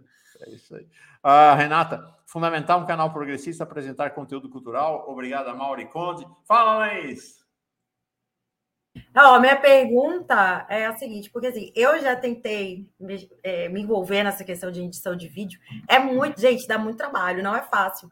E eu queria saber desde quando você está aí nesse ofício, Conde, de edição e bolar vinheta, porque você já está num nível aí avançado, né? O que tudo indica. Olha, não faz muito tempo, não. Como eu, eu disse para o Mauro, assim, eu, eu, eu, sempre fiz a arte das minhas uh, lives, né? O card, você coloca a foto do convidado, né? Eu gosto de fazer todo esse processo. Eu sou, sou meio. É, é, uma coisa é meio, meio é, obsessiva minha, né? De cuidar, porque também o card ele, ele começa apresentando a, aquilo que você espera para o debate, né? A, a, posição da pessoa, o tipo de enquadramento, o tipo de foto que você escolhe, né? Tudo isso para mim com, é, com a, é, faz um conjunto. E aí eu comecei a perceber que eu, eu, eu, recebi de presente, olha só, o início da vinheta é esse, né? Eu recebi de presente de uma, eu ganhei uma trilha, que é a trilha do Conde, que abre as minhas lives, uma música, né? E aí eu precisava mostrar essa música, dividir essa música com o público e tal. E eu falei, vamos fazer uma vinheta. Aí eu, eu coloquei uma dessas vinhetas prontas e coloquei a minha música. Isso eu pude fazer facilmente. Coloquei o, áudio no vídeo e, e apresentei. Aí uma designer que é talentosíssima de Minas Gerais, que acompanha o nosso trabalho aqui no 247, a Jojo Isso, ela viu, ficou com pena de mim e falou assim: Conde, eu vou fazer uma vinheta para você, não aguento mais ver essa vinheta, entendeu? Aí ela fez é, é, é, um, aquela, aquela técnica de stop motion, fez uma coisa linda, pegou fotos, influência também. Essa, a dela é uma coisa espetacular. E aí ficou a gente foi usando, usando, e aí eu fui percebendo que dava para começar a mexer com isso. Aí faz, Laís, para te responder objetivamente, uns três meses assim que eu comecei a brincar com essa uh, uh, com essa, esses recursos de você montar o vídeo. Tem muita coisa online, já facilita para quem quer começar a usar esse tipo de recurso. Agora, é aquilo que eu falei para vocês, é uma delícia. A gente é, é, aquela coisa, eu adoro fazer. Eu fico, às vezes, seis horas direto, é, é, porque, inclusive, é uma terapia, né? Você vai juntando uma coisa como se fosse montasse um quebra-cabeça, assim. É mal barato. Deixa eu te mostrar, Conde. Conta para nós. Tem algumas vinhetas suas uh, muito marcantes e algumas, uma pelo menos, inclusive, você me falou: essa aqui eu gosto demais. Vou mostrar ela. Mas antes de mostrar, que você indicou Deixa eu mostrar uma que achei muito diferente, que é a vinheta que introduz o nosso Aroeira no Boa Noite 247. Achei muito especial. Tá aqui. Deixa eu botar ela na tela aqui. Ah, onde está você, Aroeira? Vem cá. Hum... Aroeira. Oh, linda. Tá aqui.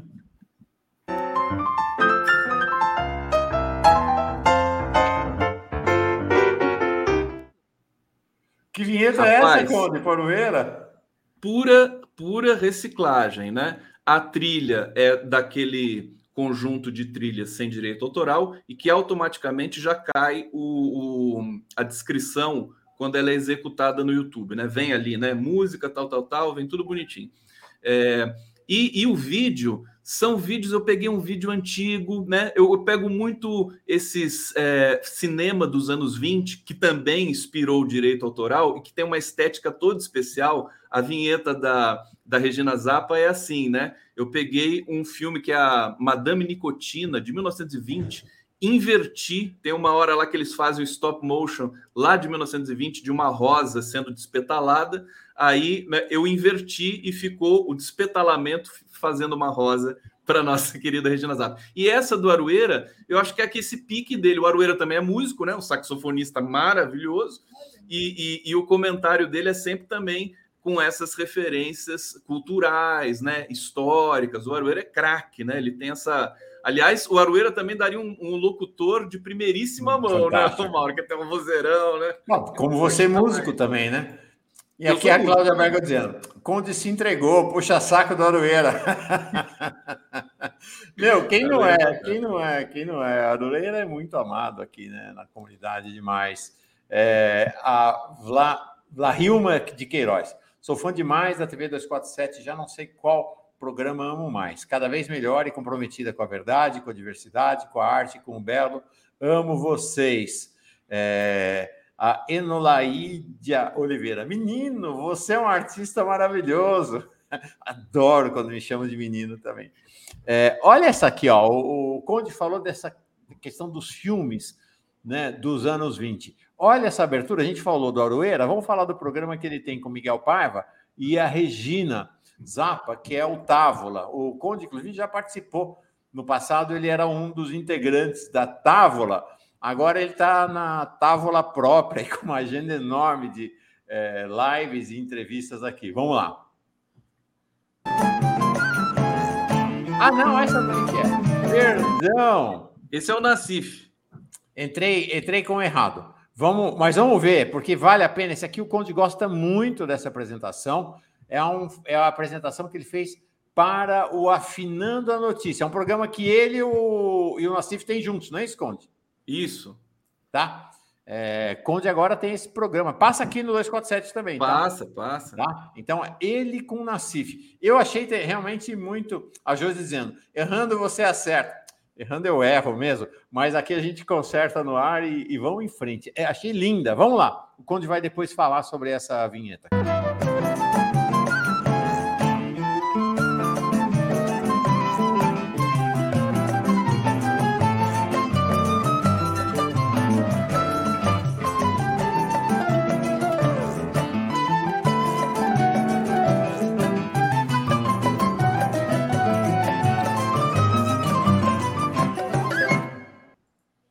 É o próprio Nassif tocando?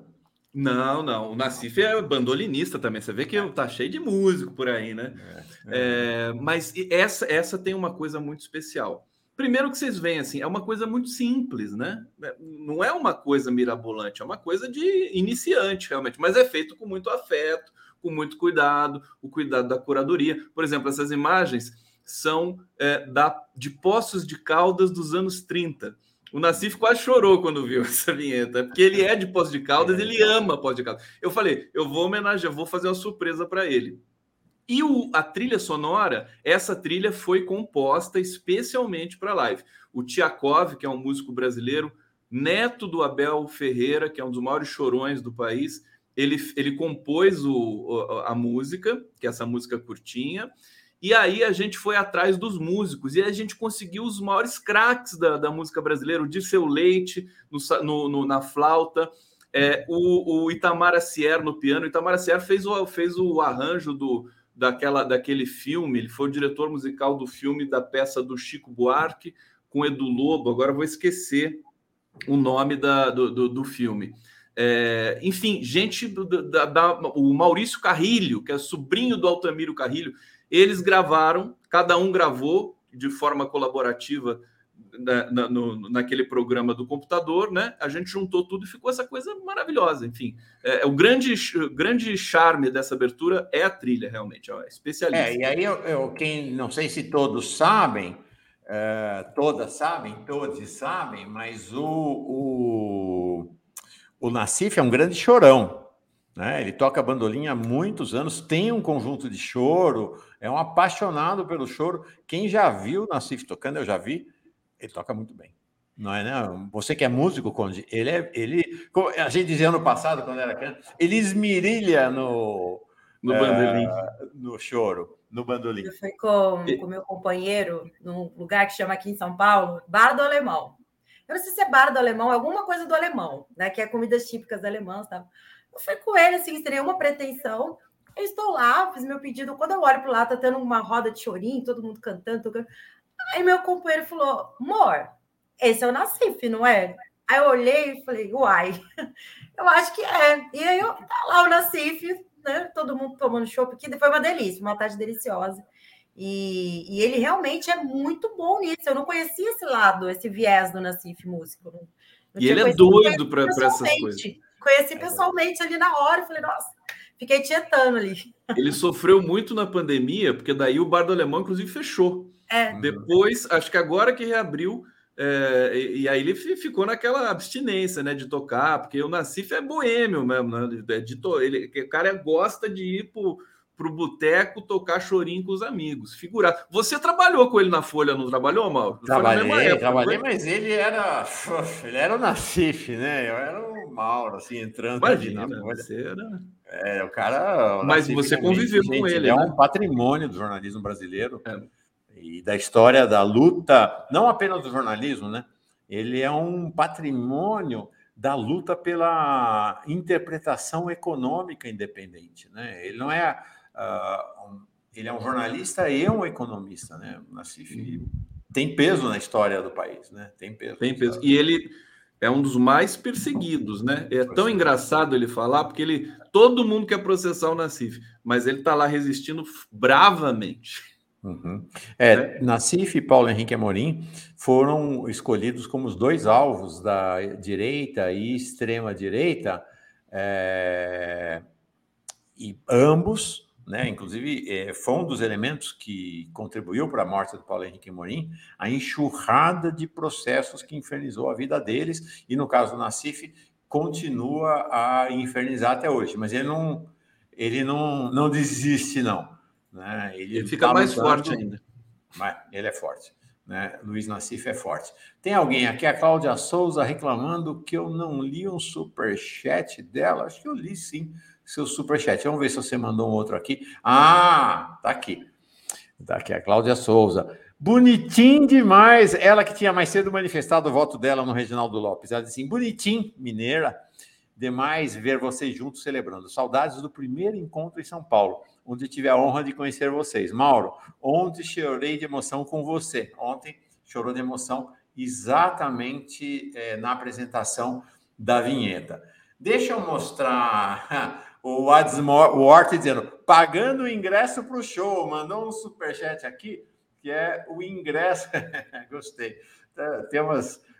Nossa, esse, essa turma é muito, muito uh, criativa. Né? Ele manda um superchat falando: esse é o meu ingresso para o show. Muito gostei, muito legal. É, eu vou mostrar aqui duas últimas vinhetas, uma bem rapidinha, eu gosto demais, ela é super curtinha mas é aquela que anuncia a entrada da Gisele no Boa Noite com as últimas notícias. Né? O Boa Noite tem uma estrutura hoje, que é o Rodrigo abre, apresenta um resumão é, do dia, depois entrevista uma ou duas pessoas, em geral uma pessoa, e aí entra a Gisele para continuarem juntos as entrevistas. Mas esse momento de entrada dela é um momento no qual ela introduz as últimas notícias do final da tarde e do começo da noite. Aí tem uma vinheta super rápida, mas que eu acho muito charmosa. Já pedi para ela, viu, Conde? Nós vamos usar aqui de vez em quando.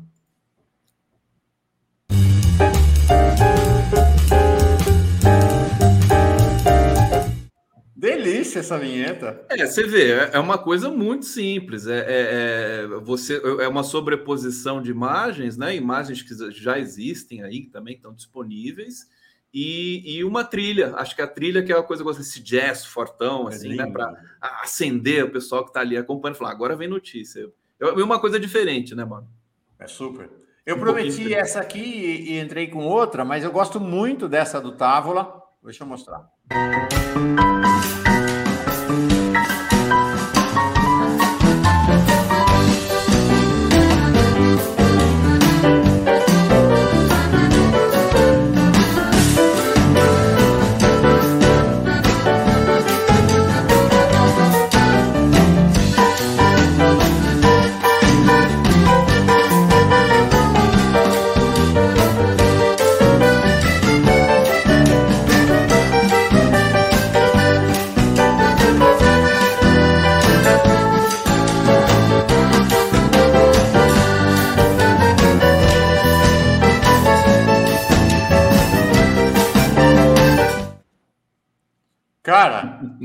Meu, é demais essa. É demais. É demais. É simplicidade, né? Você vê que é o. É, é não, tem nada de simplicidade, não, homem, para com isso. E, e, e, o ritmo, né? Também essa música da, da, dessas que não têm direitos, que é uma música alegre, que eu acho que combina com o pique do, dos, dos cartunistas, do Miguel, do Aroeira e da Regina. E, e, são, são filmes de comédia aí dos anos 20, 30, né? É, que são muito bacanas, essa coisa do chapéu, ele acha mal barato. Assim, o trabalho de pesquisa é uma, é uma aventura, né? Porque você acaba conhecendo um monte de coisa. Não, e aí Chaplin com Gordo e Magro, e o Chaplin dançando ali é, à beira da linha de produção, eu acho que é Tempos Modernos, isso. E a música não é a música do Tempos Modernos, mas tem tudo a ver com o ritmo que ele está dando. Você sabe o que eu lembrei?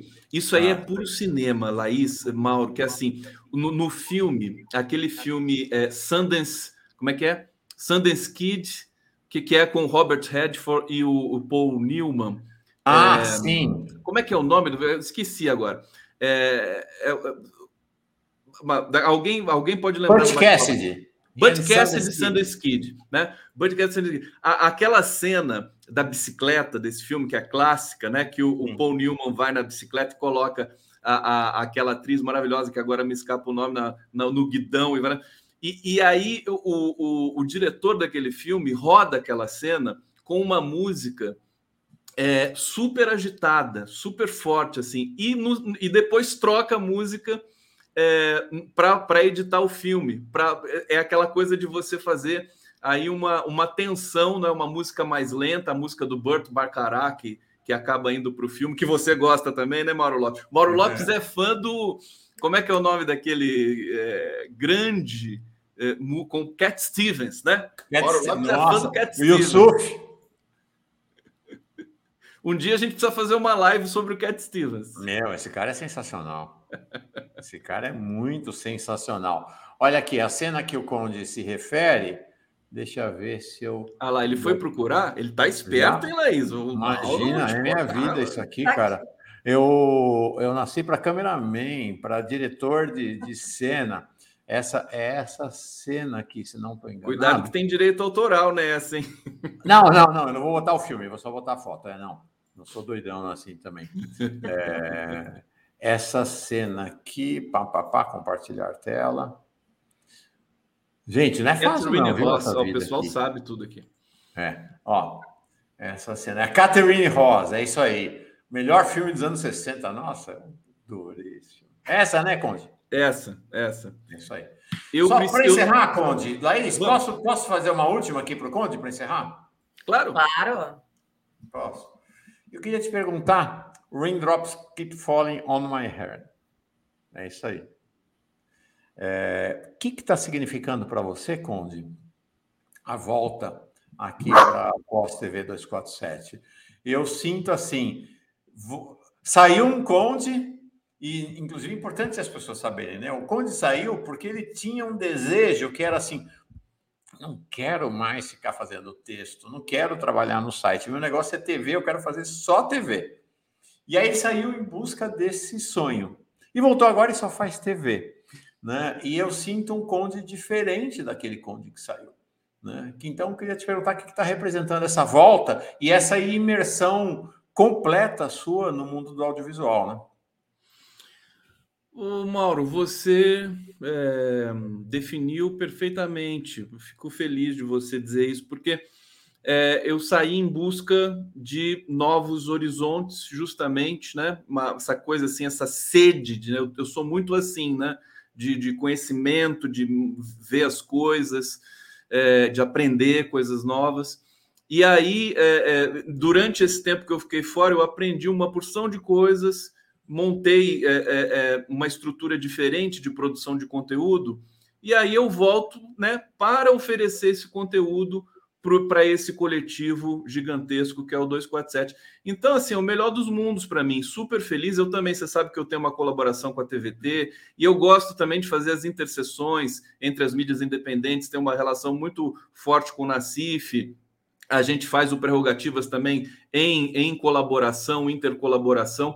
Então é, é isso, quer dizer, é, é, como se eu fosse, se eu tivesse feito um curso, né, o curso da vida, tal, que você aprende a fazer as coisas meio que na marra, mas também no ofício diário, e aí eu volto para realmente é, é, trazer uma contribuição e também voltar a aprender a fazer as coisas, porque na primeira passagem minha aqui que eu aprendi a fazer uma porção de coisas, né? Uhum. Então também tem essa gratidão aí nesse, nesse espaço todo. Então é isso, eu acho que a, a, cada um vai traçando o seu, o seu caminho. Eu tive esse, digamos, esse intercurso assim, e, e, que eu acho que deixa tudo mais gostoso, tudo mais forte, na verdade. Te reencontrar, encontrar a Laís, a equipe, a Gisele, sabe? Todo mundo, ninguém ninguém se afastou também, né? Enquanto eu, enquanto eu fiquei fazendo as minhas coisas, estava junto, inclusive pelo prerrogativas e tal. Então, assim, é aquela coisa. Eu fui sair para aprender, voltei para aprender mais. Laís, fala. Encerra essa nossa conversa, Laís, por favor. Microfone. Eu tenho uma passagem interessante com o Conde, assim, porque o Mauro, ele, ele, ele, o Mauro cita muito essa questão minha da minha dificuldade de começar a fazer TV, né? E realmente foi um, uma trajetória muito difícil para mim, assim, ganhar essa segurança, né? E eu lembro do, da generosidade do Conde comigo, no primeiro encontro do, do, do primeiro e último aqui em São Paulo, né? Uh, a gente nos conhecia muito. Ele sentou do meu lado, a gente começou ali a conversar, tal, na salinha do lado ali do, do auditório. E ele olhou e falou assim: Menina, você tem potencial, se joga, vai, começa a fazer TV. Eu tô vendo que você tem capacidade.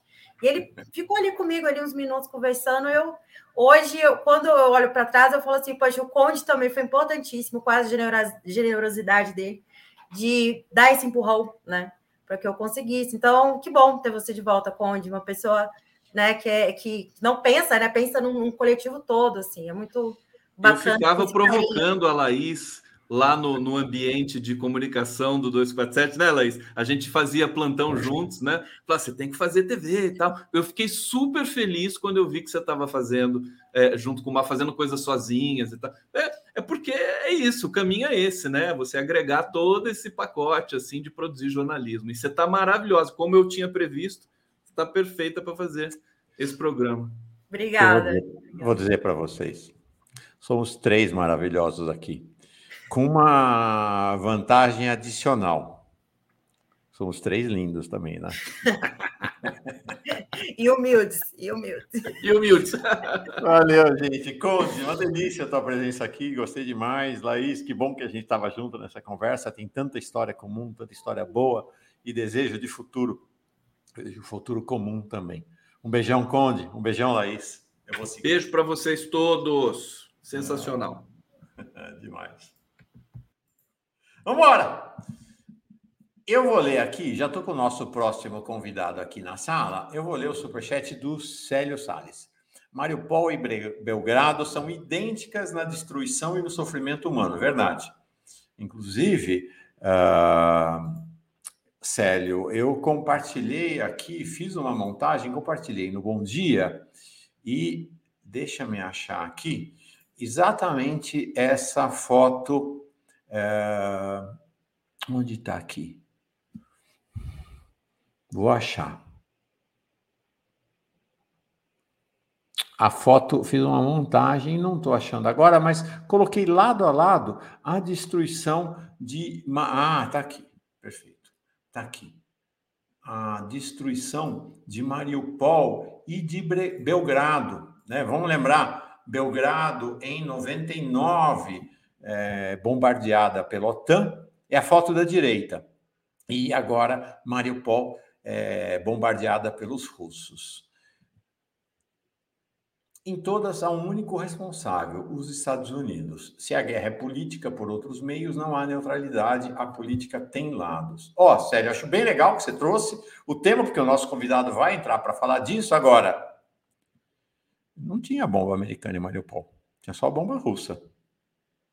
É, acho que são duas coisas diferentes. Uma coisa é uma avaliação política que condena a OTAN e a, os Estados Unidos pela situação política ali na Ucrânia.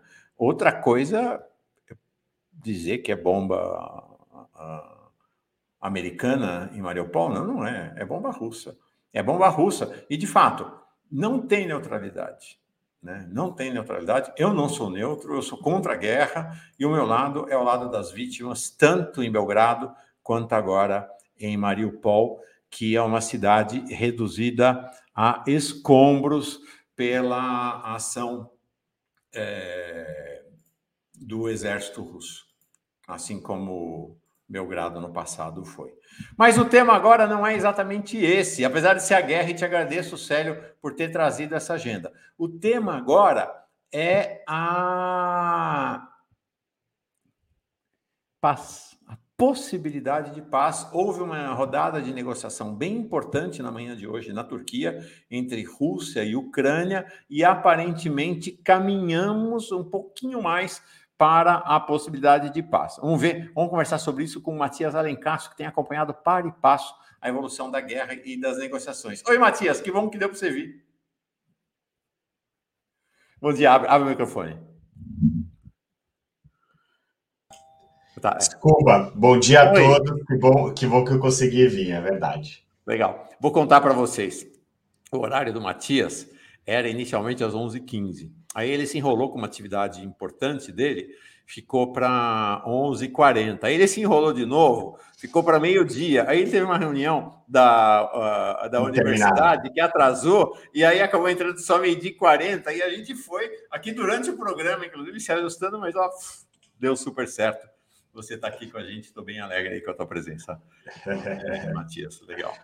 Ah, vamos falar da, dessa negociação hoje. Acho que teve um momento importante da negociação na Turquia e me pareceu que é, houve uma mudança na posição russa é, nas negociações. Para mim, até de certa maneira, surpreendente. Como é que você viu essa rodada de hoje e o cenário que está se desenhando?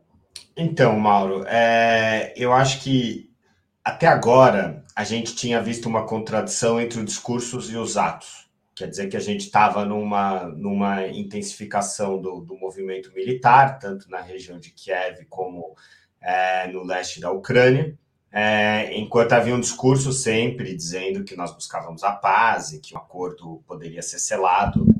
É, e isso resultou num grande ceticismo da parte dos observadores internacionais, porque você tem que aliar o gesto e a palavra para as coisas começarem a andar. E isso, de fato, começou a acontecer hoje. É, você tem uh, um anúncio da parte da Rússia de desengajamento da região de Kiev, é, e o, de fato os militares estão se retirando da reunião, da, da região. É, a gente teve outro sinal muito importante, que é um sinal de que está tendo troca de prisioneiros de guerra. É, vimos, começaram a surgir umas imagens hoje. E é, outro sinal muito importante é que a Rússia está revendo as suas exigências na negociação. Vamos lembrar que as suas exigências iniciais eram a, um, a saída da Ucrânia, uh, não, a, não é a saída, a, a retirada, de, o compromisso definitivo da Ucrânia de nunca mais entrar na OTAN, uh, que já foi acordado uns 10 dias atrás pelo presidente da Ucrânia, mas que tem que ser uh, ratificado pela Constituição, porque o objetivo de tentar entrar na OTAN é um, é, tá escrito na Constituição ucraniana desde 2019. O segundo ponto é, um, é a Rússia ela parece ter trocado uma, uma integração definitiva da Crimeia, é, que, já é, que já é território controlado pela Rússia desde 2014, pela, uh, pelas regiões de Donetsk e Luhansk, que são regiões em conflito. Vou te falar, fiquei chocado com isso, hein? É, então, é uma, é uma entrega total. Na, na, conversa até agora, né? Absolutamente. A Crimeia parecia um tema já resolvido, liquidado. Absolutamente. É, eles estão. Acho que está aqui numa lógica de compensação, né? Até vamos tentar entender depois. E o terceiro ponto que também foi abandonado é o ponto da desnazificação, que sempre foi sinônimo de mudança de regime.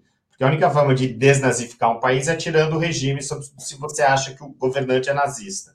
Então, é, o que a gente está vendo aqui é uma redução drástica das expectativas russas em relação ao conflito, de uma aceitação de que a realidade, o cenário militar, ele chegou a um certo impasse, é, que uma queda de Kiev não é mais uma realidade, é, e então já estão renegociando a partir desses termos.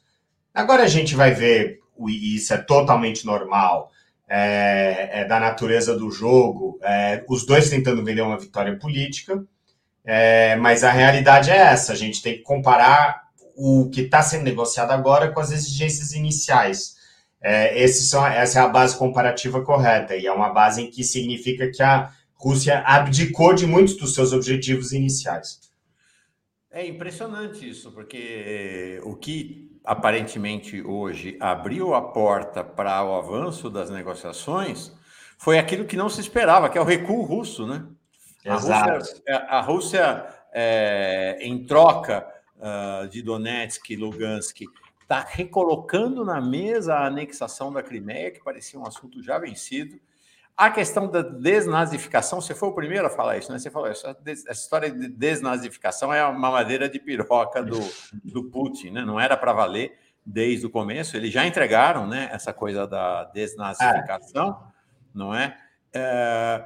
E interessante, porque ontem o Financial Times, isso não apareceu hoje, mas ontem o Financial Times trouxe até uma outra questão bem importante, que a Rússia. É, parece que a questão é, é a OTAN mesmo, né? Essa, o resto era tudo, é tudo, é, é a OTAN e as repúblicas ali, né? É, Donetsk e Lugansk. O resto era não era propriamente perfumaria, mas eram temas secundários. Inclusive que ontem no Financial Times isso não veio à tona hoje, mas vamos esperar para ver o que acontece. Segundo o Financial Times, a Rússia está topando, inclusive, a integração da Ucrânia à União Europeia, não à OTAN, mas a integração econômica da, da Ucrânia com a União Europeia, que, olha, é um desejo que os ucranianos têm há, há pelo menos duas décadas, talvez até um pouco mais que isso. E, e eu acho que é um difícil de acreditar é, porque vamos aqui, estamos aqui entre amigos fazendo cenários, mas é uma das formas que a Europa também vai compensar, porque a Europa ela também provavelmente vai ter que reduzir as sanções à Rússia para esse acordo ser viabilizado. E uma das formas que a classe política europeia vai tentar compensar a desilusão da sua população com o abandono das sanções uh, é, é, com investimento na Ucrânia, a promessa de que a Ucrânia vai ser integrada rapidamente é, na União Europeia. E a gente viu o que é capaz a União Europeia no desenvolvimento de países da sua periferia. Por mais que a, Europeia, a União Europeia seja rica em contradições, e a gente sabe o, o, o sofrimento humano, humanitário da Grécia em 2015 e, e, as diferenças de riqueza entre os países. É, Mauro, vamos pensar, vamos citar aqui Portugal, que é um país que as pessoas conhecem bem, que tinha 70% de analfabetos depois do, do, da queda do Salazar, e agora é um país é, de primeiro mundo organizadíssimo, né, inserido na economia global. Então, essa transformação só foi possível porque Portugal trocou a fúria colonialista pelo projeto europeu é, esse o mecanismo de integração dentro da Europa ele traz transformações rápidas e muito fortes. E então a gente pode acabar daqui a 10 anos com a Ucrânia talvez um pouco amputada do seu território, talvez mais vulnerável do ponto de vista militar, mas no nível de crescimento econômico muito alto. E aí vai caber ao Putin mostrar que o projeto geopolítico dele para a Rússia e para a região da Rússia é, para a esfera de influência da Rússia é tão competitivo como o europeu, mas a pressão vai para o lado dele. Sim. É, e que é, é, a rigor, sempre foi, uh, tirante essa coisa do Zelensky, mais recente, da OTAN, a questão econômica sempre foi a questão crucial na Ucrânia. Né? A Ucrânia vem, nós já falamos sobre isso, a questão do desenvolvimento econômico a Ucrânia vem numa draga, gente, há mais de 20 anos. Né? É essencial. E a Ucrânia sempre olhou para a Europa como a possibilidade de sair é, dessa draga econômica em que o país se meteu. Né? E, e, a rigor se meteu desde o fim da União Soviética. Então, é, não é pouca coisa para os ucranianos um acordo de paz que viabilize a entrada deles para a União Europeia. É isso. É isso. Eu acho que eu não ninguém sai ganhando porque é o que você falou, Mauro. O, a gente tem que pensar primeiro sempre nas pessoas que estão sofrendo no terreno. E muita gente está sofrendo e, e, os danos são irreversíveis para muitas pessoas perderam familiares. 4 milhões é, de ucranianos, o que dá quase 10%, 10 milhões seria 25, é, 12, mais de 10% da população que abandonou as suas casas e agora está tentando refazer a vida é, em outros países.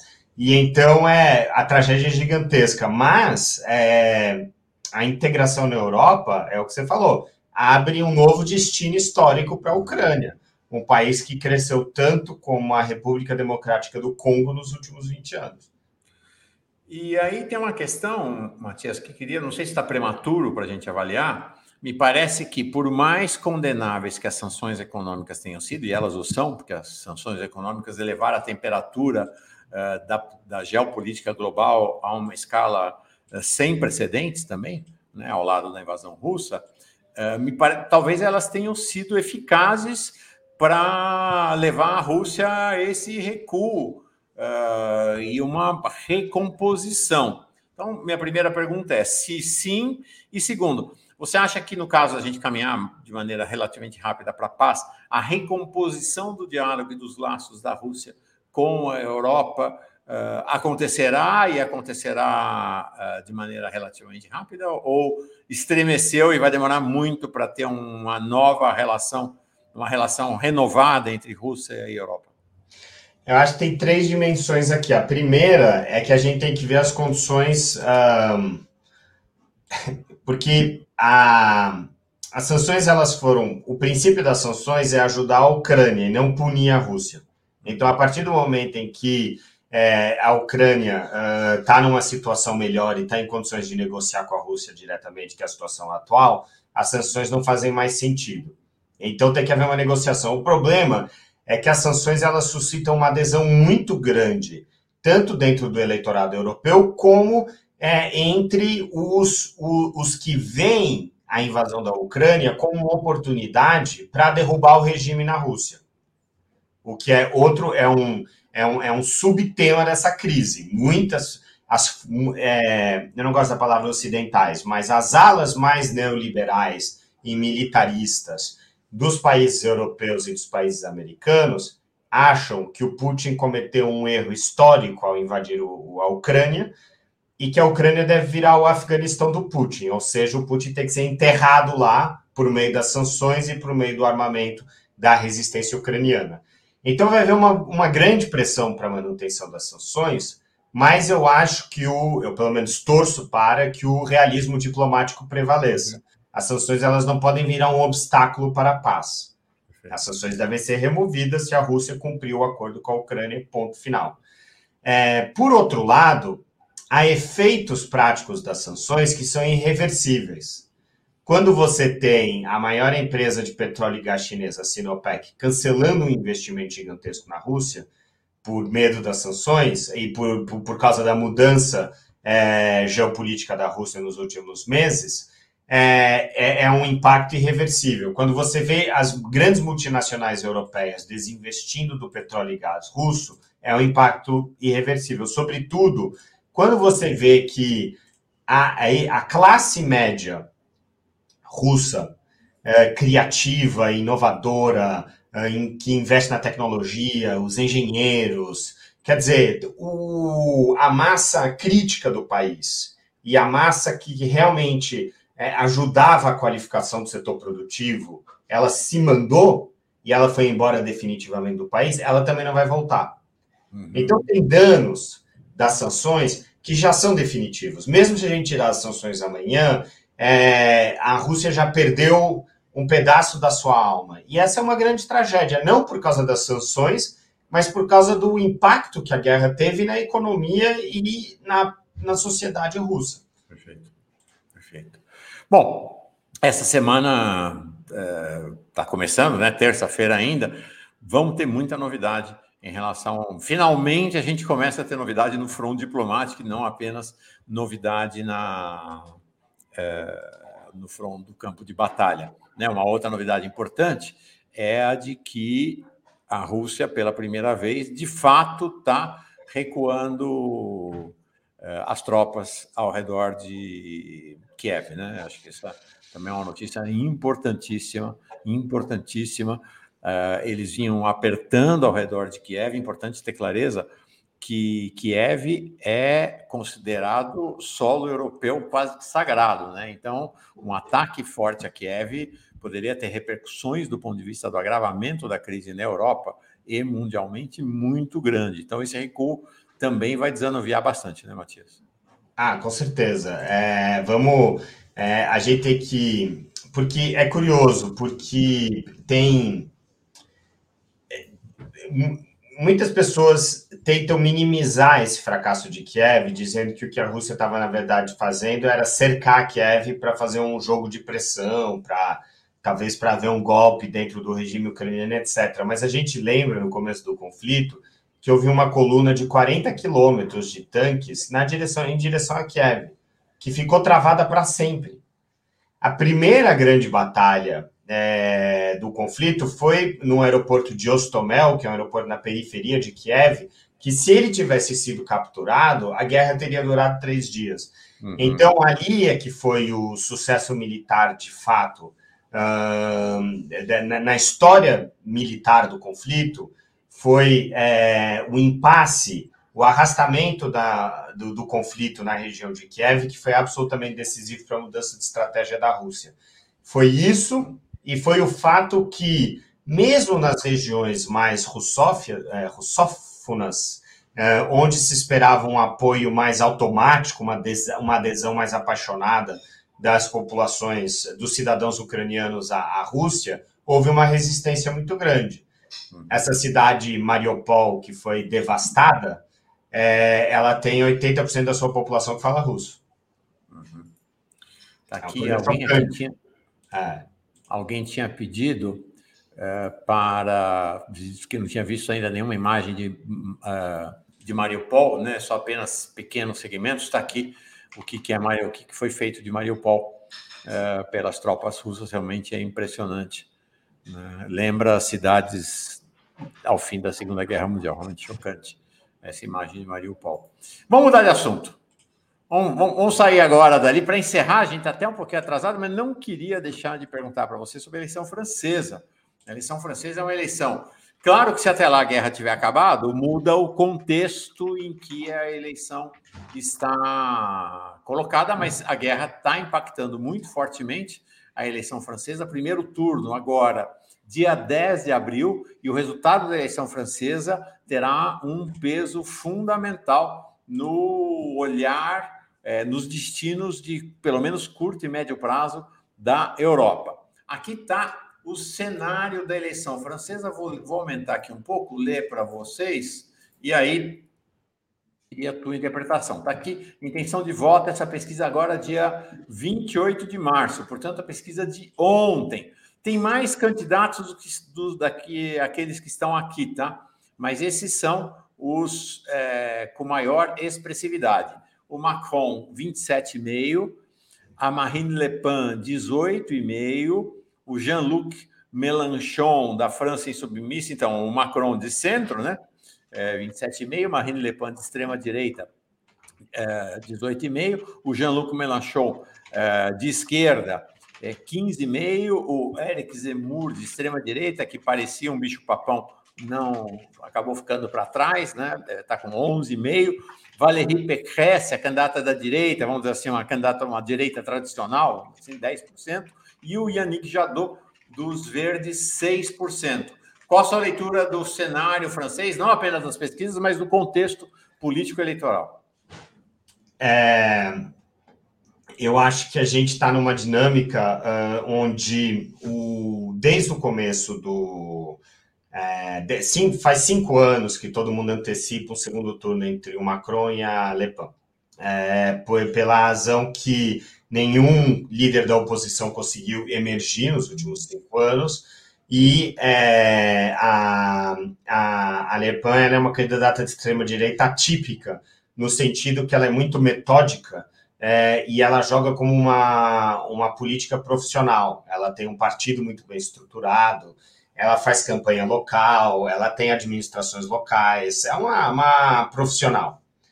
Uh, no entanto, aconteceram dois fenômenos nos últimos anos. Primeiro foi a emergência desse personagem, que é o Henrique Zemmour, que é, um, é a direita trampista, é uma direita muito mais aventureira, oportunista. As duas são extremas direitas, mas a dele é menos, é mais líquida, é menos consolidada do que a direita da Le Pen, na extrema direita, e, e que tem sido e que tirou alguns votos dela. Um, por outro lado, a gente também teve um, uma intensificação dos problemas geopolíticos, da pandemia, do clima é, e da guerra, que colocaram o Macron numa posição mais central. Eu acho que essas grandes questões geopolíticas elas tendem a fortalecer o, a persona do presidente, a figura presidencial. Aqui no Brasil, obviamente, não, mas no resto do mundo, sim. Então, o Macron ele saiu consolidado e a Le Pen saiu enfraquecida desses últimos processos, últimos desdobramentos. Mas isso também abriu uma janela de oportunidade para outros candidatos tentarem um segundo turno. Penso, em particular, ao Jean-Luc Mélenchon, que é um expoente da esquerda tradicional francesa, que criou seu próprio partido e tem sempre um ele é muito popular é, e tem sempre capital de voto grande. A grande questão é o segundo turno porque em nenhuma das sondagens aí de segundo turno testadas a gente vê um segundo turno competitivo, a gente vê o Macron ganhando de 60 a 40. Mas tem variáveis. Uma delas é a abstenção, é, eleição ganha não existe, pode haver uma desmobilização do eleitorado no segundo turno. É, e outra variável também é o fato de haver uma, um voto popular. O, o, o, Macron ele é, um, ele é um presidente sem voto popular. As pessoas votam por ele, as classes populares votam pelo Macron contra um candidato de extrema-direita, contra alguém, porque ele é melhor do que a alternativa. Mas não há adesão, e nunca houve adesão popular ao Macron. Então, é, ele é um candidato urbano, é um candidato das elites, é um candidato europeu. Então, pode ser no segundo turno que uma combinação de abstenção mais de apoio cruzado dos eleitores das classes populares é, aos, a um candidato como a Mélenchon e a Le Pen, é, poderia criar ali uma. Eu, eu, acho difícil o Macron perder, mas pelo menos uma surpresa dele ganhar 45-54, 45-55 em vez de é, 64-40, como ele ganhou na última eleição. E é importante ter em conta que o resultado da eleição condiciona muito a dinâmica do voto no Congresso, a eleição da Assembleia da França, que é um mês depois da eleição presidencial. Então Agora, pode ter ali é, uma uma surpresa. Agora a gente vê ali nesse momento esse esse quadro que eu mostro aqui. Agora afastei para a gente olhar a linha é um quadro das pesquisas mais recentes, a partir de 12 de março. A gente tem um cenário de relativa estabilidade. A, a Lepan cresceu um pouco, caiu, voltou para um patamar que ela estava antes. Melanchon subiu levemente, o Macron caiu levemente, mas enfim, não tem grandes variações no cenário até o momento. Mas né, a, a, ideia de que o, o Melanchon poderia atropelar na reta final, vai ter que acelerar, né? Ele vai ter que acelerar, mas é assim, seria muito mais saudável para as democracias, para o mundo, uh, para todos nós, uh, se nós tivéssemos um segundo turno. Bom, isso é o que eu vou falar é uma banalidade, mas uh, seria incrível ter um personagem como o Melanchon no segundo turno no lugar da Le Pen, porque é, é uma forma de manter viva a esquerda francesa também, que sofreu muito nos últimos anos com o colapso do Partido Socialista. Perfeito. Legal. Matias Alencastro, obrigado pela tua presença aqui. Eu agradeço, Mauro, e peço desculpa a todo mundo que estava assistindo aí pelas minhas, pelos meus rolos de hoje. Nada, rapaz. A gente está aí, a vida, a vida acontecendo. É o giro, é o giro. É o dia. Tem dia sim, tem dia mais complicado. Eu vou encerrar o giro das 11 mais uma vez com a nossa vinheta. Todo mundo muito encantado e apaixonado com ela. Faço então essa finalização com a vinheta do Giro das Onze. A gente volta amanhã aqui com mais um Giro das Onze na Pós TV 247.